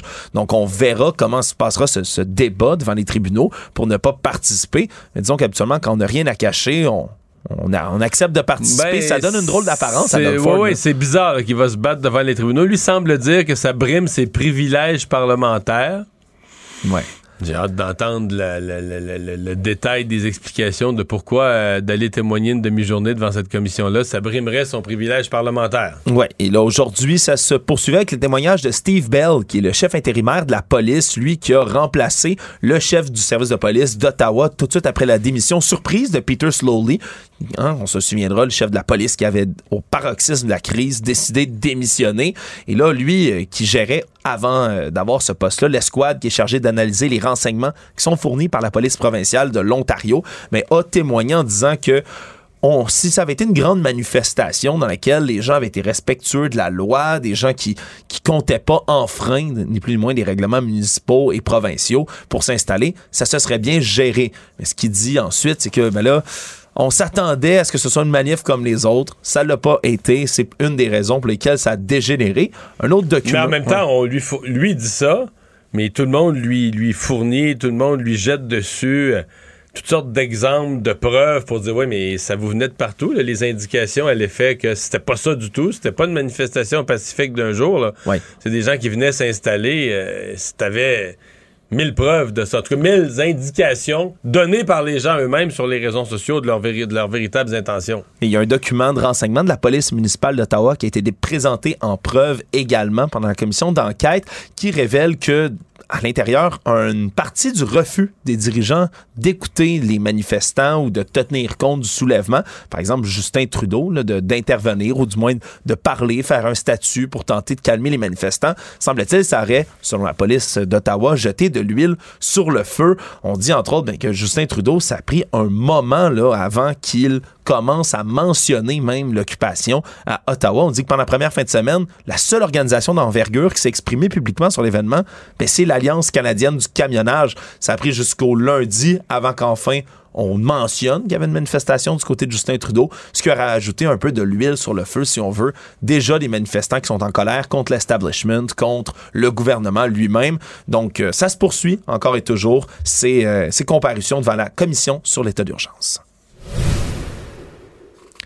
Le Bureau de la concurrence lance officiellement une enquête sur l'augmentation des prix à l'épicerie une semaine après qu'on ait adopté à l'unanimité une motion dans ce sens à la Chambre des communes à Ottawa. On veut recommander des mesures que les gouvernements peuvent prendre pour, entre autres, contribuer à améliorer la concurrence dans le secteur, mais surtout de connaître la vraie raison de l'augmentation des prix, parce que l'inflation a gonflé les prix d'à peu près tout, mais dans le domaine de l'alimentation, c'est beaucoup, beaucoup plus grave, disons, cette augmentation-là, Mario.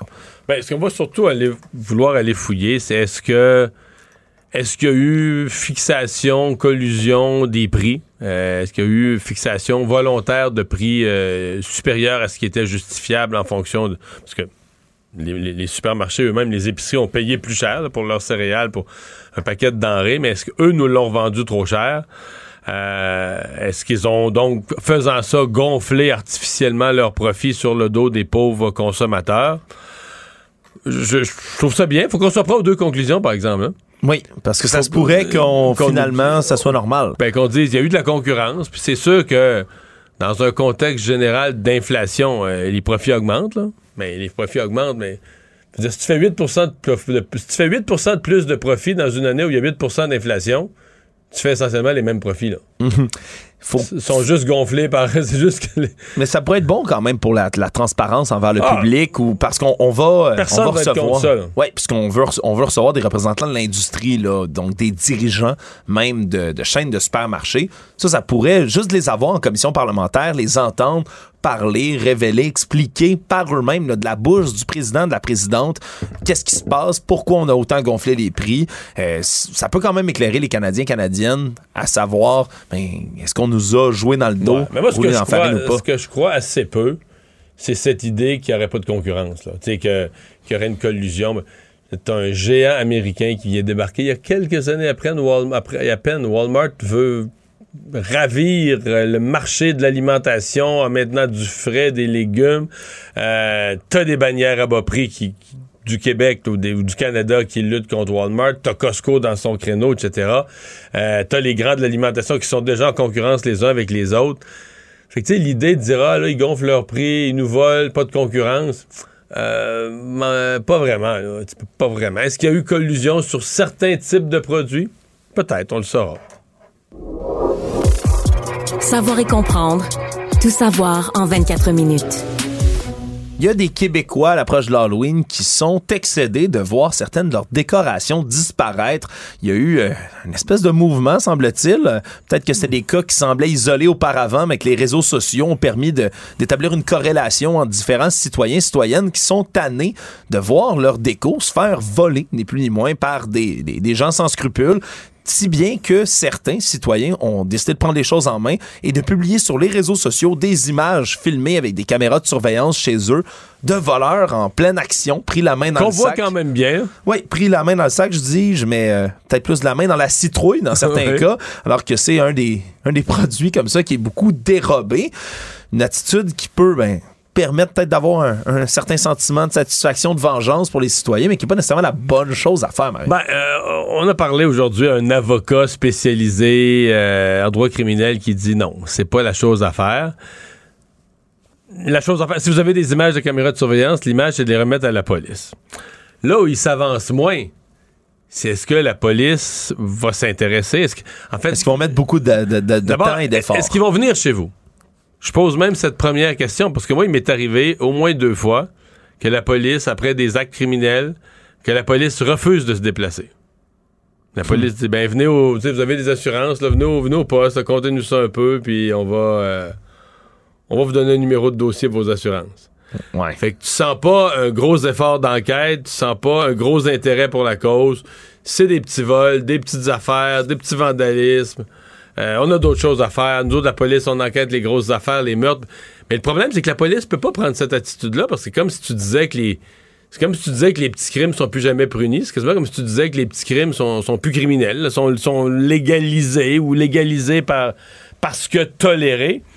Et ça, euh, ça marche pas. On peut pas vivre de même. On peut pas euh, tolérer le vol, tolérer le crime parce que là, on se dit, waouh, pas un gros vol. Puis, c'est, mais là, c'est-tu légal? On peut-tu voler? Je peux-tu, moi, chez mon voisin, voler ses fleurs, ses pots à fleurs, ses affaires ou je peux pas, là? Bon, la police fera rien euh, de toute ah manière. c'est, ça. Euh, mais semble-t-il qu'en droit, ce n'est vraiment pas la bonne chose à faire. En parlant de l'Halloween, l'Ordre des infirmières et infirmiers du Québec lance une campagne aujourd'hui contre les costumes sexy d'infirmières à l'Halloween.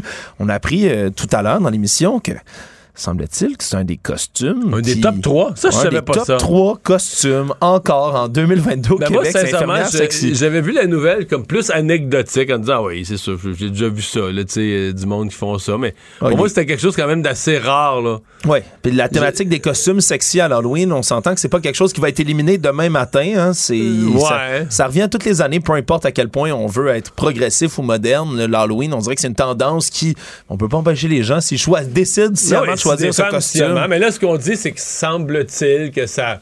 C'est toute l'image de l'infirmière qui s'amène des gens qui s'autorisent donc à des grivoiseries avec les infirmières, mais les infirmières, Ben voilà. les vraies infirmières. Et donc, euh, l'ordre des infirmières qui demande à la fois au commerce, euh, ben, mettez pas ça à l'avant-scène. Si quelqu'un vous le demande, à la limite, mettez-le.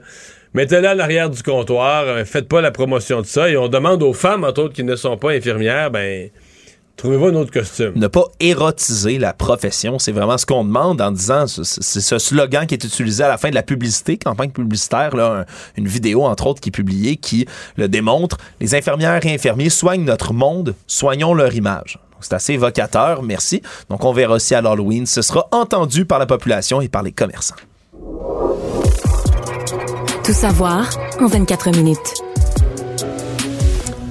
Depuis vendredi dernier, on recherchait Olivier Benoît, ce jeune homme atteint de trisomie 21, qui était recherché parce qu'il n'était pas rentré d'une promenade avec son chien dans l'Anaudière, dans le coin de Là, on, était Saint-Donat. rendu, on était rendu à trois nuits à la Belle Étoile, Trois potentiellement. Exact. Puis on avait fini par retrouver son chien dimanche dans le secteur Notre-Dame de la Merci. Et donc, on a continué à concentrer les recherches dans ce secteur. Il a finalement été retrouvé un peu avant midi dans le secteur de la Croche à Saint-Donat. On dit, selon la Sûreté du Québec, que son état de santé là, euh, est stable. Il va bien, semble être sain et sauf, mais il va quand même être évalué par mesure A préventive. sûrement été aidé par la météo, là. Oui, certainement. Exceptionnellement chaude pour la saison, faisait même beau, la nuit. faisait chaud, même la nuit.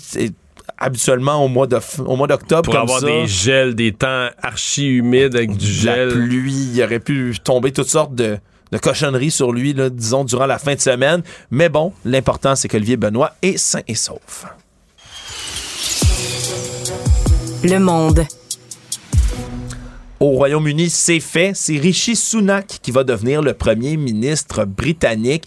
L'ex-ministre des Finances lui a remporté sa course à Downing Street euh, après le renoncement, entre autres, de Boris Johnson, qui était ben, à la fois l'ex-premier ministre et Et qui également... était le seul concurrent potentiel là, pour M. Sunak. euh, En fait, il y avait euh, Penny Mordaunt, qui est, elle, ministre des Relations avec le Parlement. À 49 ans, elle a été éliminée parce qu'elle n'a pas réussi à, recueillir 100 parrainages, ce qui est nécessaire pour qu'on puisse participer à la course.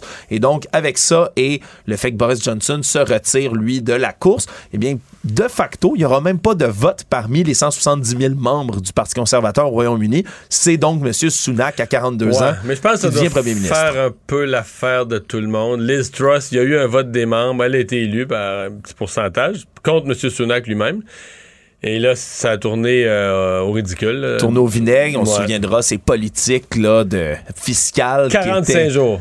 45 jours, c'est la, la durée qu'elle a, euh, qu'elle a duré au pouvoir, moins qu'une laitue, hein, se souviendra-t-on.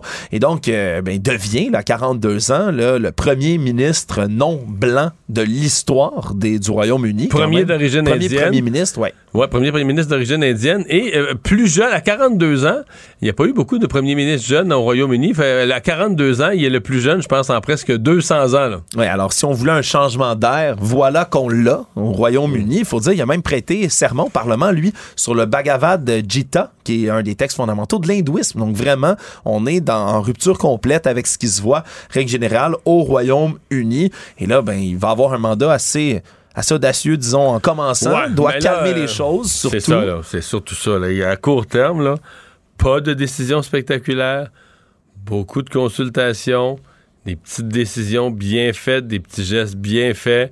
La dernière chose que tu veux, c'est de recréer euh, des grandes esclandres euh, qui vont mettre le pays, qui vont mettre le pays à l'envers. On vient de le vivre avec Liz Truss. Elle a fait 45 jours, ça a tourné au ridicule. Alors lui, euh, prudence. S'il veut poser des gestes d'importance, s'il veut poser, s'il veut entreprendre des réformes plus importantes, faut qu'il aille se chercher un mandat. Il faut qu'il déclenche une élection générale. Non pas qu'il y ait un seul- un- simplement un mandat des membres du Parti conservateur, il qu'il aille chercher un mandat du peuple. Oui. Là, il y aura les coups des franches sur un mandat de quatre ans pour implanter certains de ces changements. En espérant qu'il se fasse pas débarquer lui aussi en plein milieu. Parce que là, Mais- depuis mais- le Brexit, même, hein, ouais, mais même s'il y avait une élection générale, présentement, les conservateurs, avec toutes les phrases et tout ça, les conservateurs, c'est pas garanti qu'ils gagneraient. là. Non, exactement. Il, est, euh, il va devenir le cinquième premier ministre depuis le référendum du Brexit en 2016. Donc, on- c'est plus seulement une crise économique qui traverse le Royaume-Uni, c'est un peu une crise politique. Il aura le mandat de tenter de calmer le tout. Donc, euh, est-ce qu'il va réussir à relever le défi? C'est ce À qui reste à voir. En terminant, Mario, drôle de nouvelle qui nous parvient du Mississippi aux États-Unis, où dans une garderie, il y a cinq employés qui sont accusés de maltraitance d'enfants pour avoir effrayé les bambins de leur garderie. Une vidéo qui est devenue euh, assez virale, dans laquelle on voit des membres du personnel, là, entre autres un qui porte un masque du film Le Frisson, le Scream, une espèce de grand masque blanc, super effrayant, et qui est en train d'effrayer un groupe d'enfants. Mais là, on Très parle, jeune, on parle d'enfants de garderie, donc ils ont 3 ans, 4 ans, pas plus. Ça, c'est des bambins, ni plus ni moins. Et ce qu'on dit, c'est qu'on voulait délibérément faire peur aux petits bambins de la garderie pour les faire écouter les consignes, entre autres, de faire du nettoyage ou de ramasser leurs jouets. Mais là, euh, ça a poussé le ministère de la Santé de l'État, le bureau du shérif même, à ouvrir une enquête et on a fini par inculper cinq personnes qui sont accusées de trois chefs d'accusation de maltraitance d'enfants. On peut pas faire ça. Les employés ont été congédiés également de leur emploi. Donc, on verra s'ils seront euh, jugés coupables de Ouais. tout ça. Mais à première vue, il aurait pu réfléchir que c'était peut-être pas le coup de génie du siècle, de faire peur à des tout petits. Ouais, c'est peut-être pas la meilleure affaire. Moi, j'ai été animateur de camp de jour de- d'enfants de 8 à 12 ans. Eux aimaient un peu plus les frissons, puis déjà là, fallait quand même leur demander s'ils étaient à l'aise. Là, avec les bambins de 3-4 ans, je pense qu'ils auraient pu se garder une petite gêne. Résumer l'actualité en 24 minutes, c'est mission accomplie. Tout savoir en 24 minutes. Un nouvel épisode chaque jour en semaine. Partagez et réécoutez sur toutes les plateformes audio. Disponible aussi en audiovisuel sur l'application Cube et le site cube.ca. Une production Cube Radio. Mario Dumont. Plus pratique que n'importe quel moteur de recherche. Une source d'information plus fiable que les internets. Pour savoir et comprendre, Mario Dumont.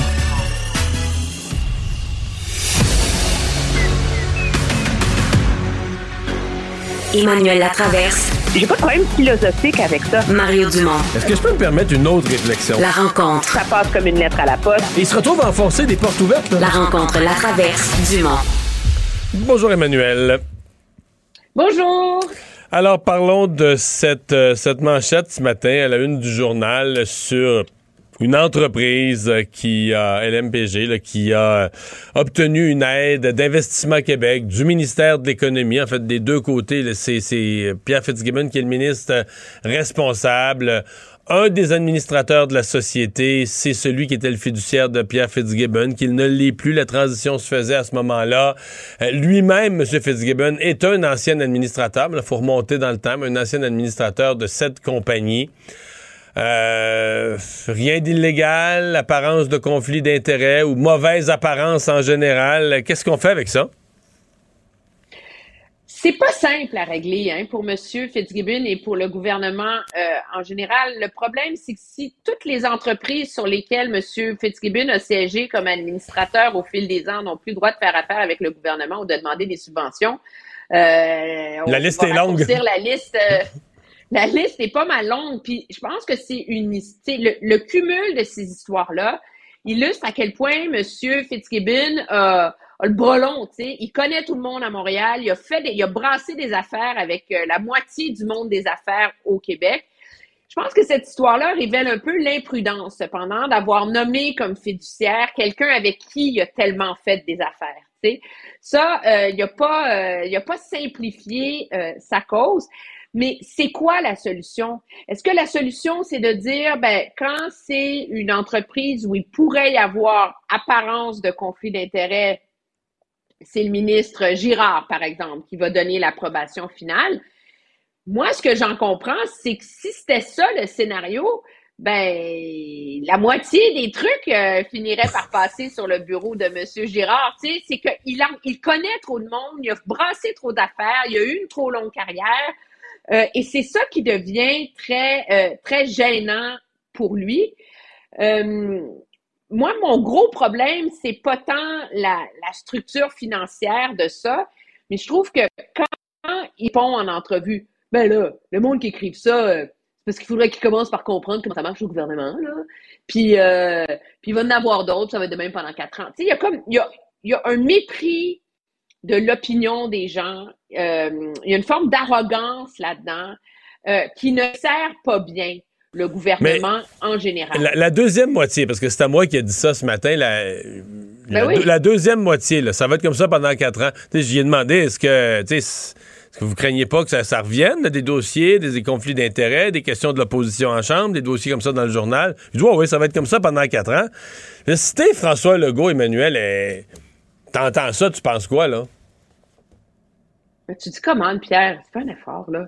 c'est comme. Puis le, le, contraste est assez intéressant parce que lui qui est capable d'être très cassant dans sa façon de, de parler de sa vision économique, etc. On remarquera, il a donné beaucoup d'entrevues depuis, euh, depuis 24-48 heures. Et il a été très discipliné, tu sais, sur son message, la croissance économique, la prospérité, trouver des pistes de solutions, Hydro-Québec, c'est pas un dollarama, etc. Puis il était vraiment en mode pédagogie. Mais je comprends pas pourquoi, sur un enjeu comme cet enjeu d'éthique, il n'est pas capable de faire la pédagogie euh, aussi efficacement de pourquoi, dans son livre, des alternatives ne sont pas possibles.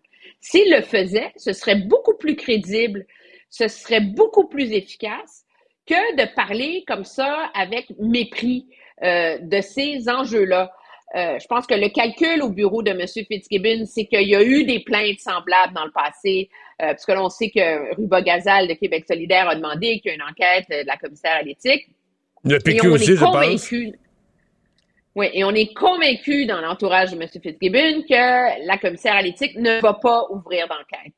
Et donc, on espère qu'à la longue, euh, l'opposition va apprendre ses leçons puis va lâcher le morceau, mais c'est pas nécessaire d'être aussi euh, provocateur dans sa façon de répondre à ça, parce que moi, je me mets à la place de monsieur, madame, tout le monde qui a lu le journal ce matin, puis ben voyons, il donne des contrastes. Tu sais, ah, ben il y a quelque chose de malaisant là-dedans.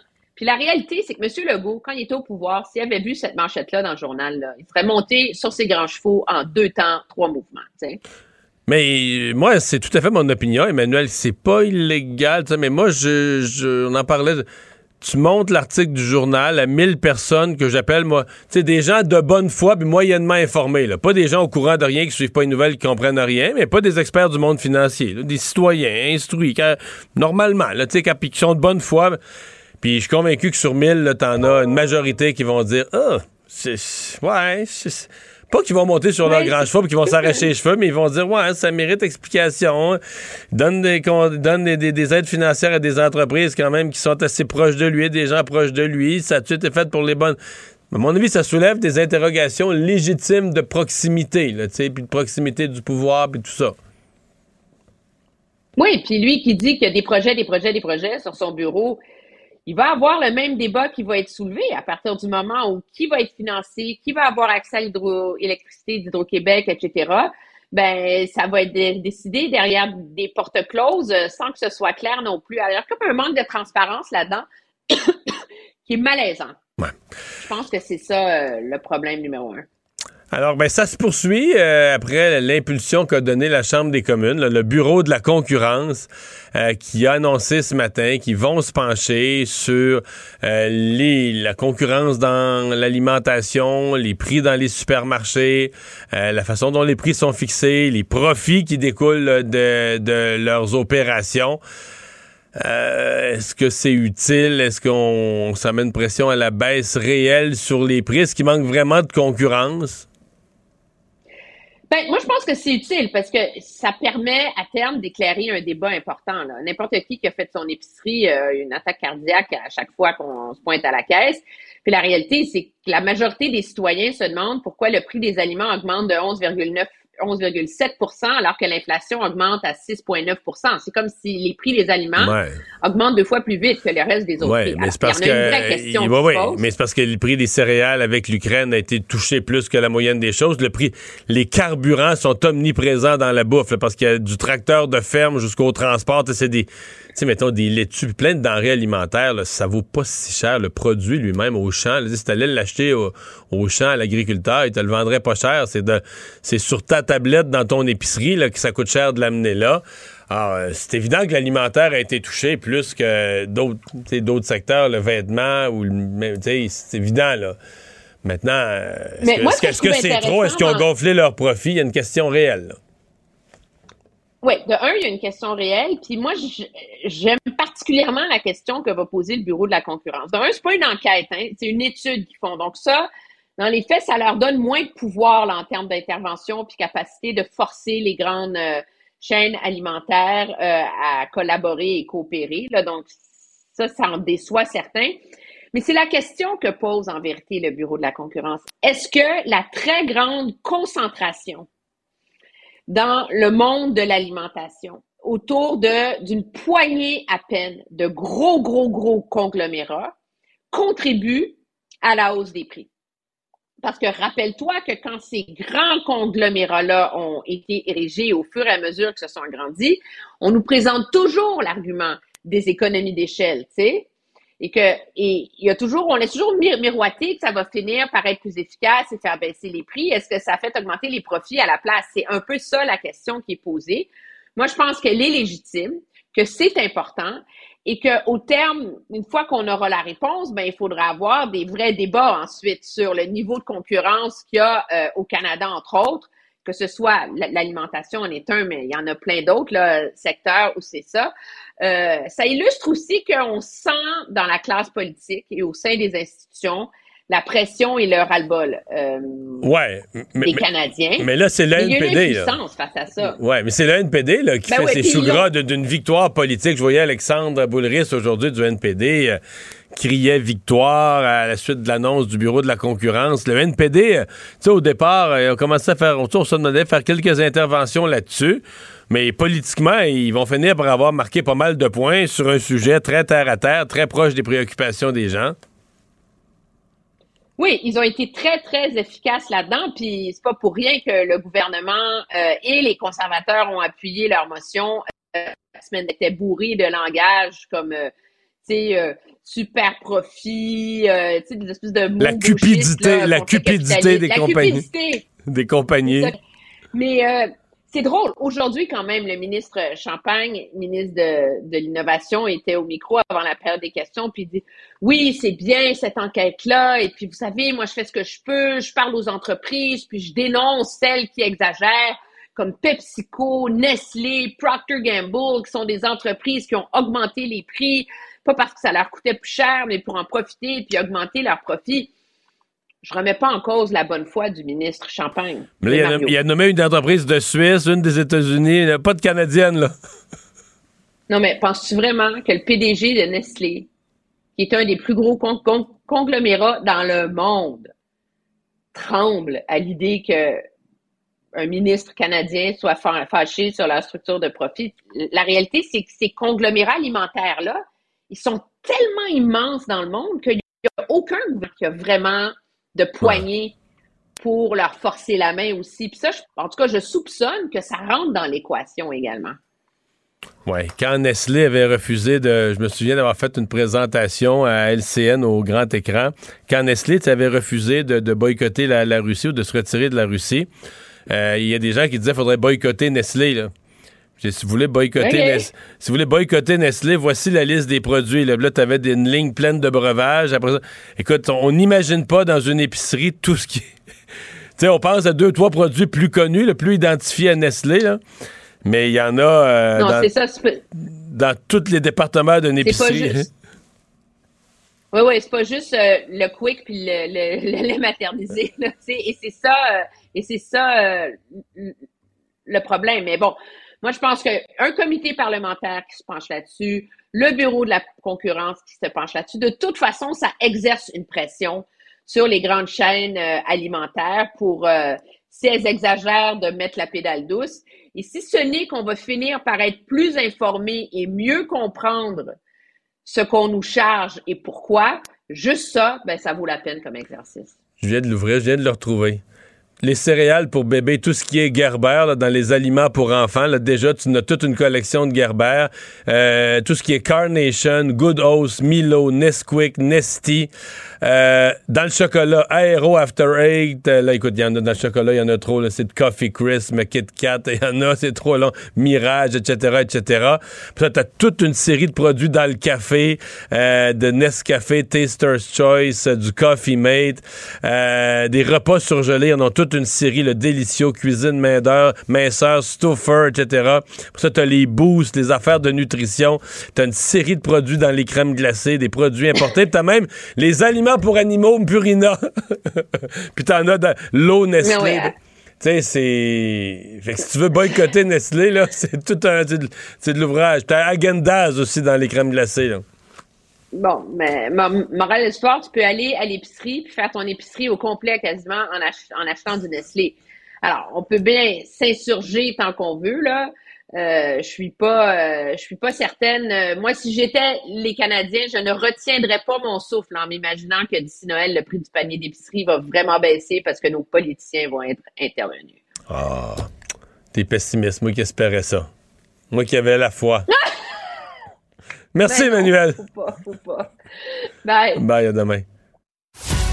Pour savoir ce qu'il y a à comprendre, Mario Dumont.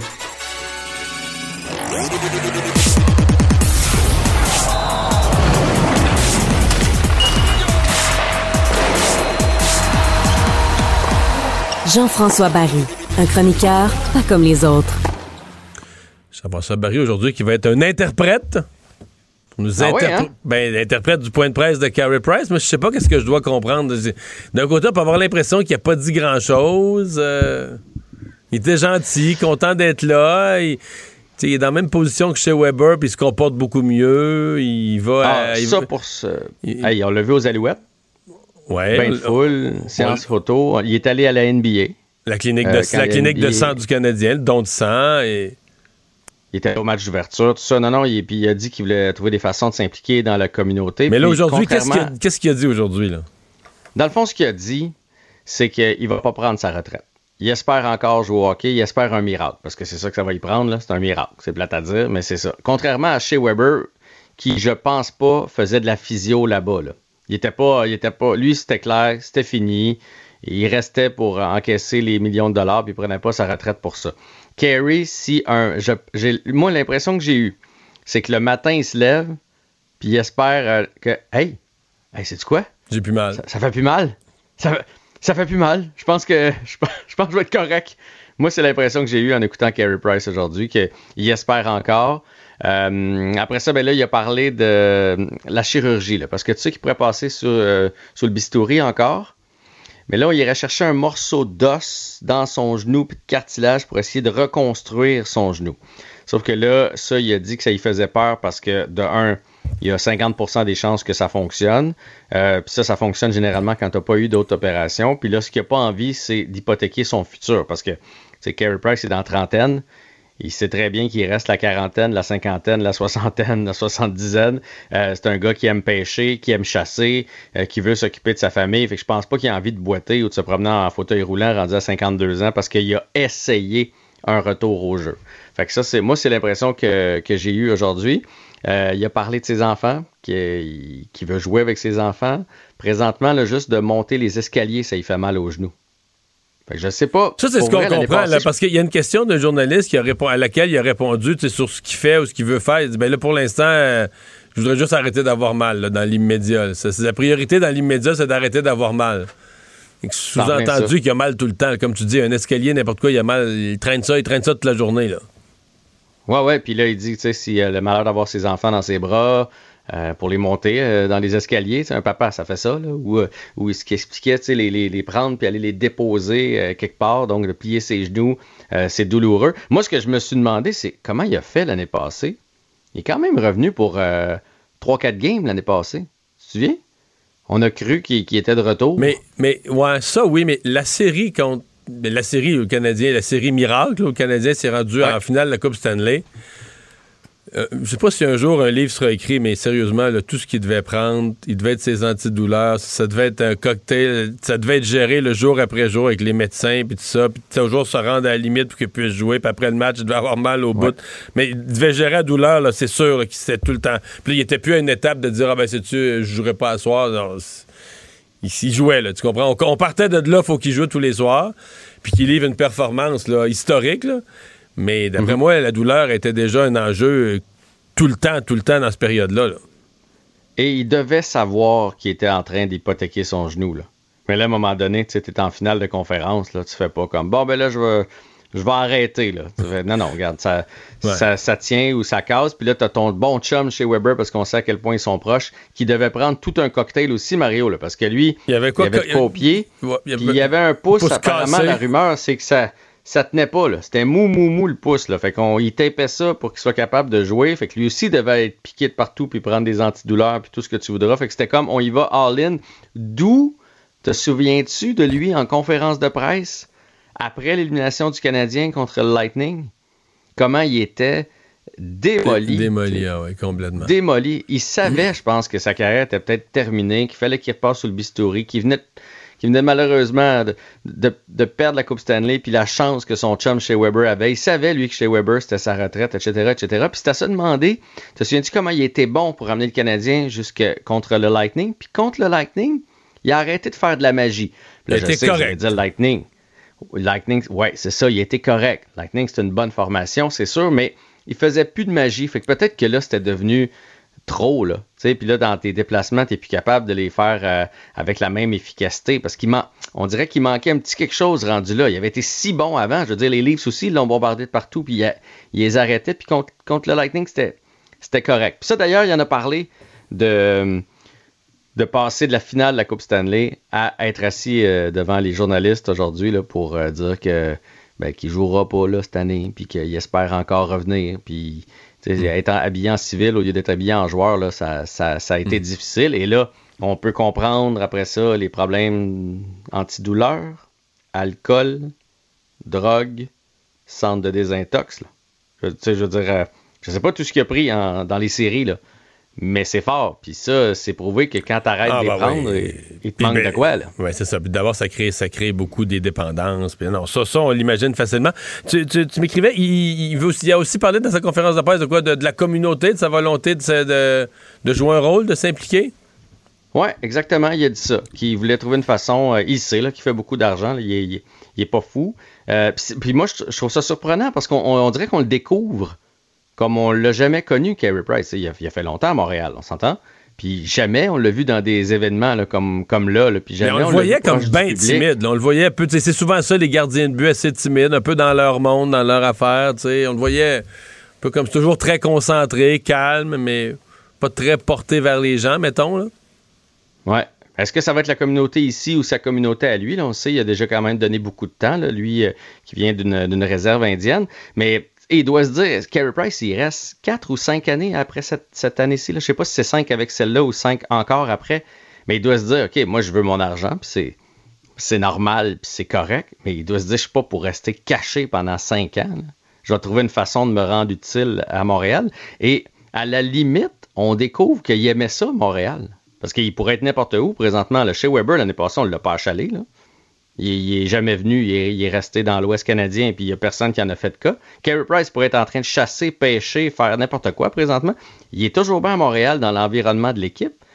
Lui qu'on a toujours cru qu'il avait le goût de sacrer son camp en courant, ben finalement, il est à Montréal. Et là, la question qu'on pose partout aujourd'hui, parce que là, Brandon Gallagher en a rajouté une couche, là, tu Brandon, il aime son carry, c'est est-ce qu'on devrait retirer son chandail? Est-ce que le 31 il, a, devrait il a- dit aujourd'hui qu'il prenait pas sa retraite. Que là, restons calmes avec le chandail. Là.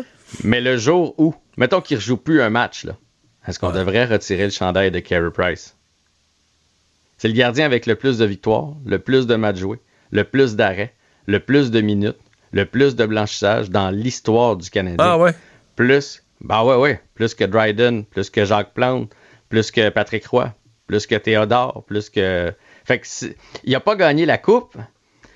Et son pourcentage d'arrêt est incroyable. Quand tu regardes, là, mettons combien de tirs Roy a eu, là, puis le nombre de tirs que Carey a eu, puis la, la différence, c'est genre, je, je l'avais tout euh, calculé avec Philippe Vincent, c'est genre 7-8 lancés de plus par rencontre. Fait que c'est, il a pogné des équipes poches solides Oui, c'est avec ça le que- Canadien. Là. C'est ça que ça nous résume. là. Solide. Oui, oui. Il a vu du rubber là, sur, sur ses années euh, à Montréal. là. Ouais, sa moyenne, là, c'est genre 36 lancés par partie, alors que Patrick, mettons, c'est 28. Mais ça, c'est une Christie différence. Mais on, on aura le temps d'en reparler quand il sera à la retraite. Il reste, officiellement, quar- dans 5 ans. il reste 45 secondes pour que tu nous donnes des nouvelles du premier choix au repêchage. Je sais pas c'est quoi qu'il y a, hein? Blessure au haut du corps. Il a pas joué le match contre les Stars. Est-ce que c'est la mise en échec juste il avait avant fini, son il but avait de fini Brown? le match d'avant, il avait l'air correct. Mais si ça arrive que quand ça refroidit à la fin de la, à la, fin de la soirée, puis le lendemain matin, qu'il apparaît Ouais. des petits bobos, là. Ça peut arriver que tu sois étourdi aussi. Est-ce que ça peut être une commotion? Parce qu'il a quand même visé le haut du corps, haut, haut, haut du corps, Brown. En tout cas, on va souhaiter que ce soit pas ça. De toute façon, on nous l'a pas dit. Mais bref, aujourd'hui, il passait encore des examens. Donc, euh, il sera pas en uniforme pour le prochain match du Canadien. Il était sur Donc, c'est déjà sûr euh, qu'il est pas là Juraj demain soir? Pardon? C'est déjà sûr qu'il est pas là demain soir? Ben, à mon avis, non. Je pense pas qu'on va prendre une chance avec le premier choix total. là. On va le garder sur les lignes de côté. Pour l'instant, il était pas dans les quatre trios. Merci. À demain. À demain. Il ne mord pas à l'hameçon des fausses nouvelles. Mario Dumont a de vraies bonnes sources.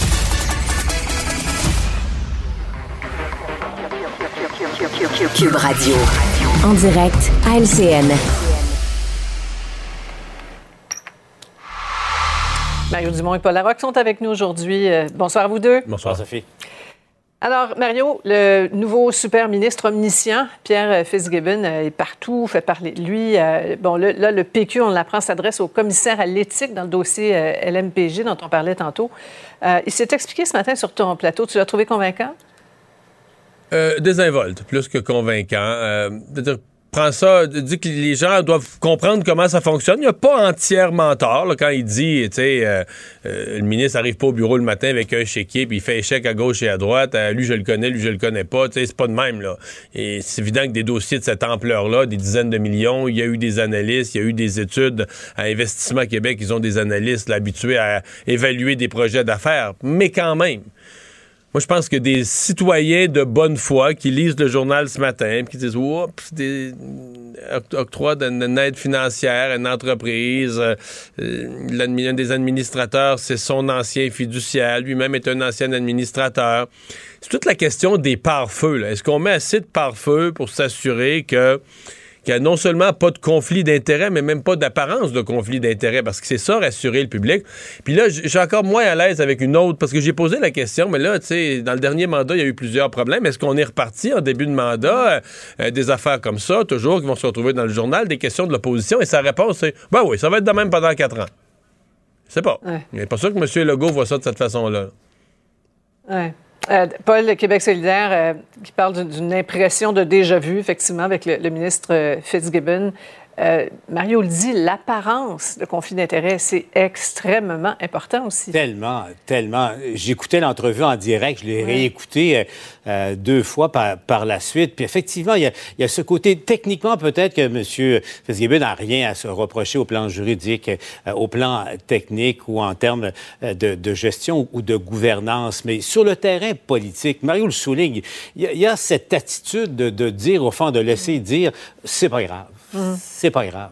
Et puis, euh, M. Fitzgibbon s'est brûlé pas une fois, deux fois sur des questions qui n'étaient pas graves pour lui, euh, a priori. Là, bon, dans, le cas de cette entreprise, effectivement, c'est celui qui, est- qui s'est occupé de, la gestion de sa fiducie après les, euh, euh, les- déboires qu'il a connus initialement, qui est impliqué dans, ce dossier-là. Ça, ça vient compliquer un, peu. La- je disais, sur le terrain politique, M. Fitzgibbon, euh, vous savez, aurait intérêt à apprendre de- d'autres qui sont passés par là avant lui.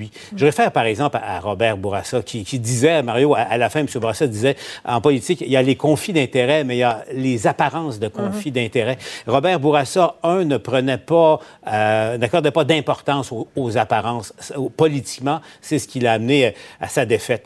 Robert Bourassa, deux, accordait autant d'importance aux apparences. Et c'est ça qui est un peu étonnant dans le cas de M. Fitzgibbon, qui n'avait pas eu le réflexe comme quelqu'un qui s'est brûlé déjà préalablement, Mhm. le, le réflexe Ouais. de faire attention. Ouais. Et, et- et une de ses excuses, c'est de dire, ben, je connais, je connais tout le monde, je connais plein de monde dans le Non, mais Québec il Inc. y, a- il y a Euh, y a- peut-être. mais- ouais, il y a un bout, c'est vrai. là. Il y a un bout, c'est vrai que tu as l'avantage d'avoir un ministre de l'économie qui connaît vraiment l'économie, qui a fait toute la dernière portion de sa carrière là, à être un espèce de mentor pour des jeunes investisseurs, investir dans toutes sortes de projets de l'économie du Québec, des secteurs promoteurs, Mhm. de- euh, des, des secteurs prometteurs, pardon. Donc, connaît beaucoup les promoteurs de ces, de ces entreprises-là, connaît le Québec, le fameux Québec Inc.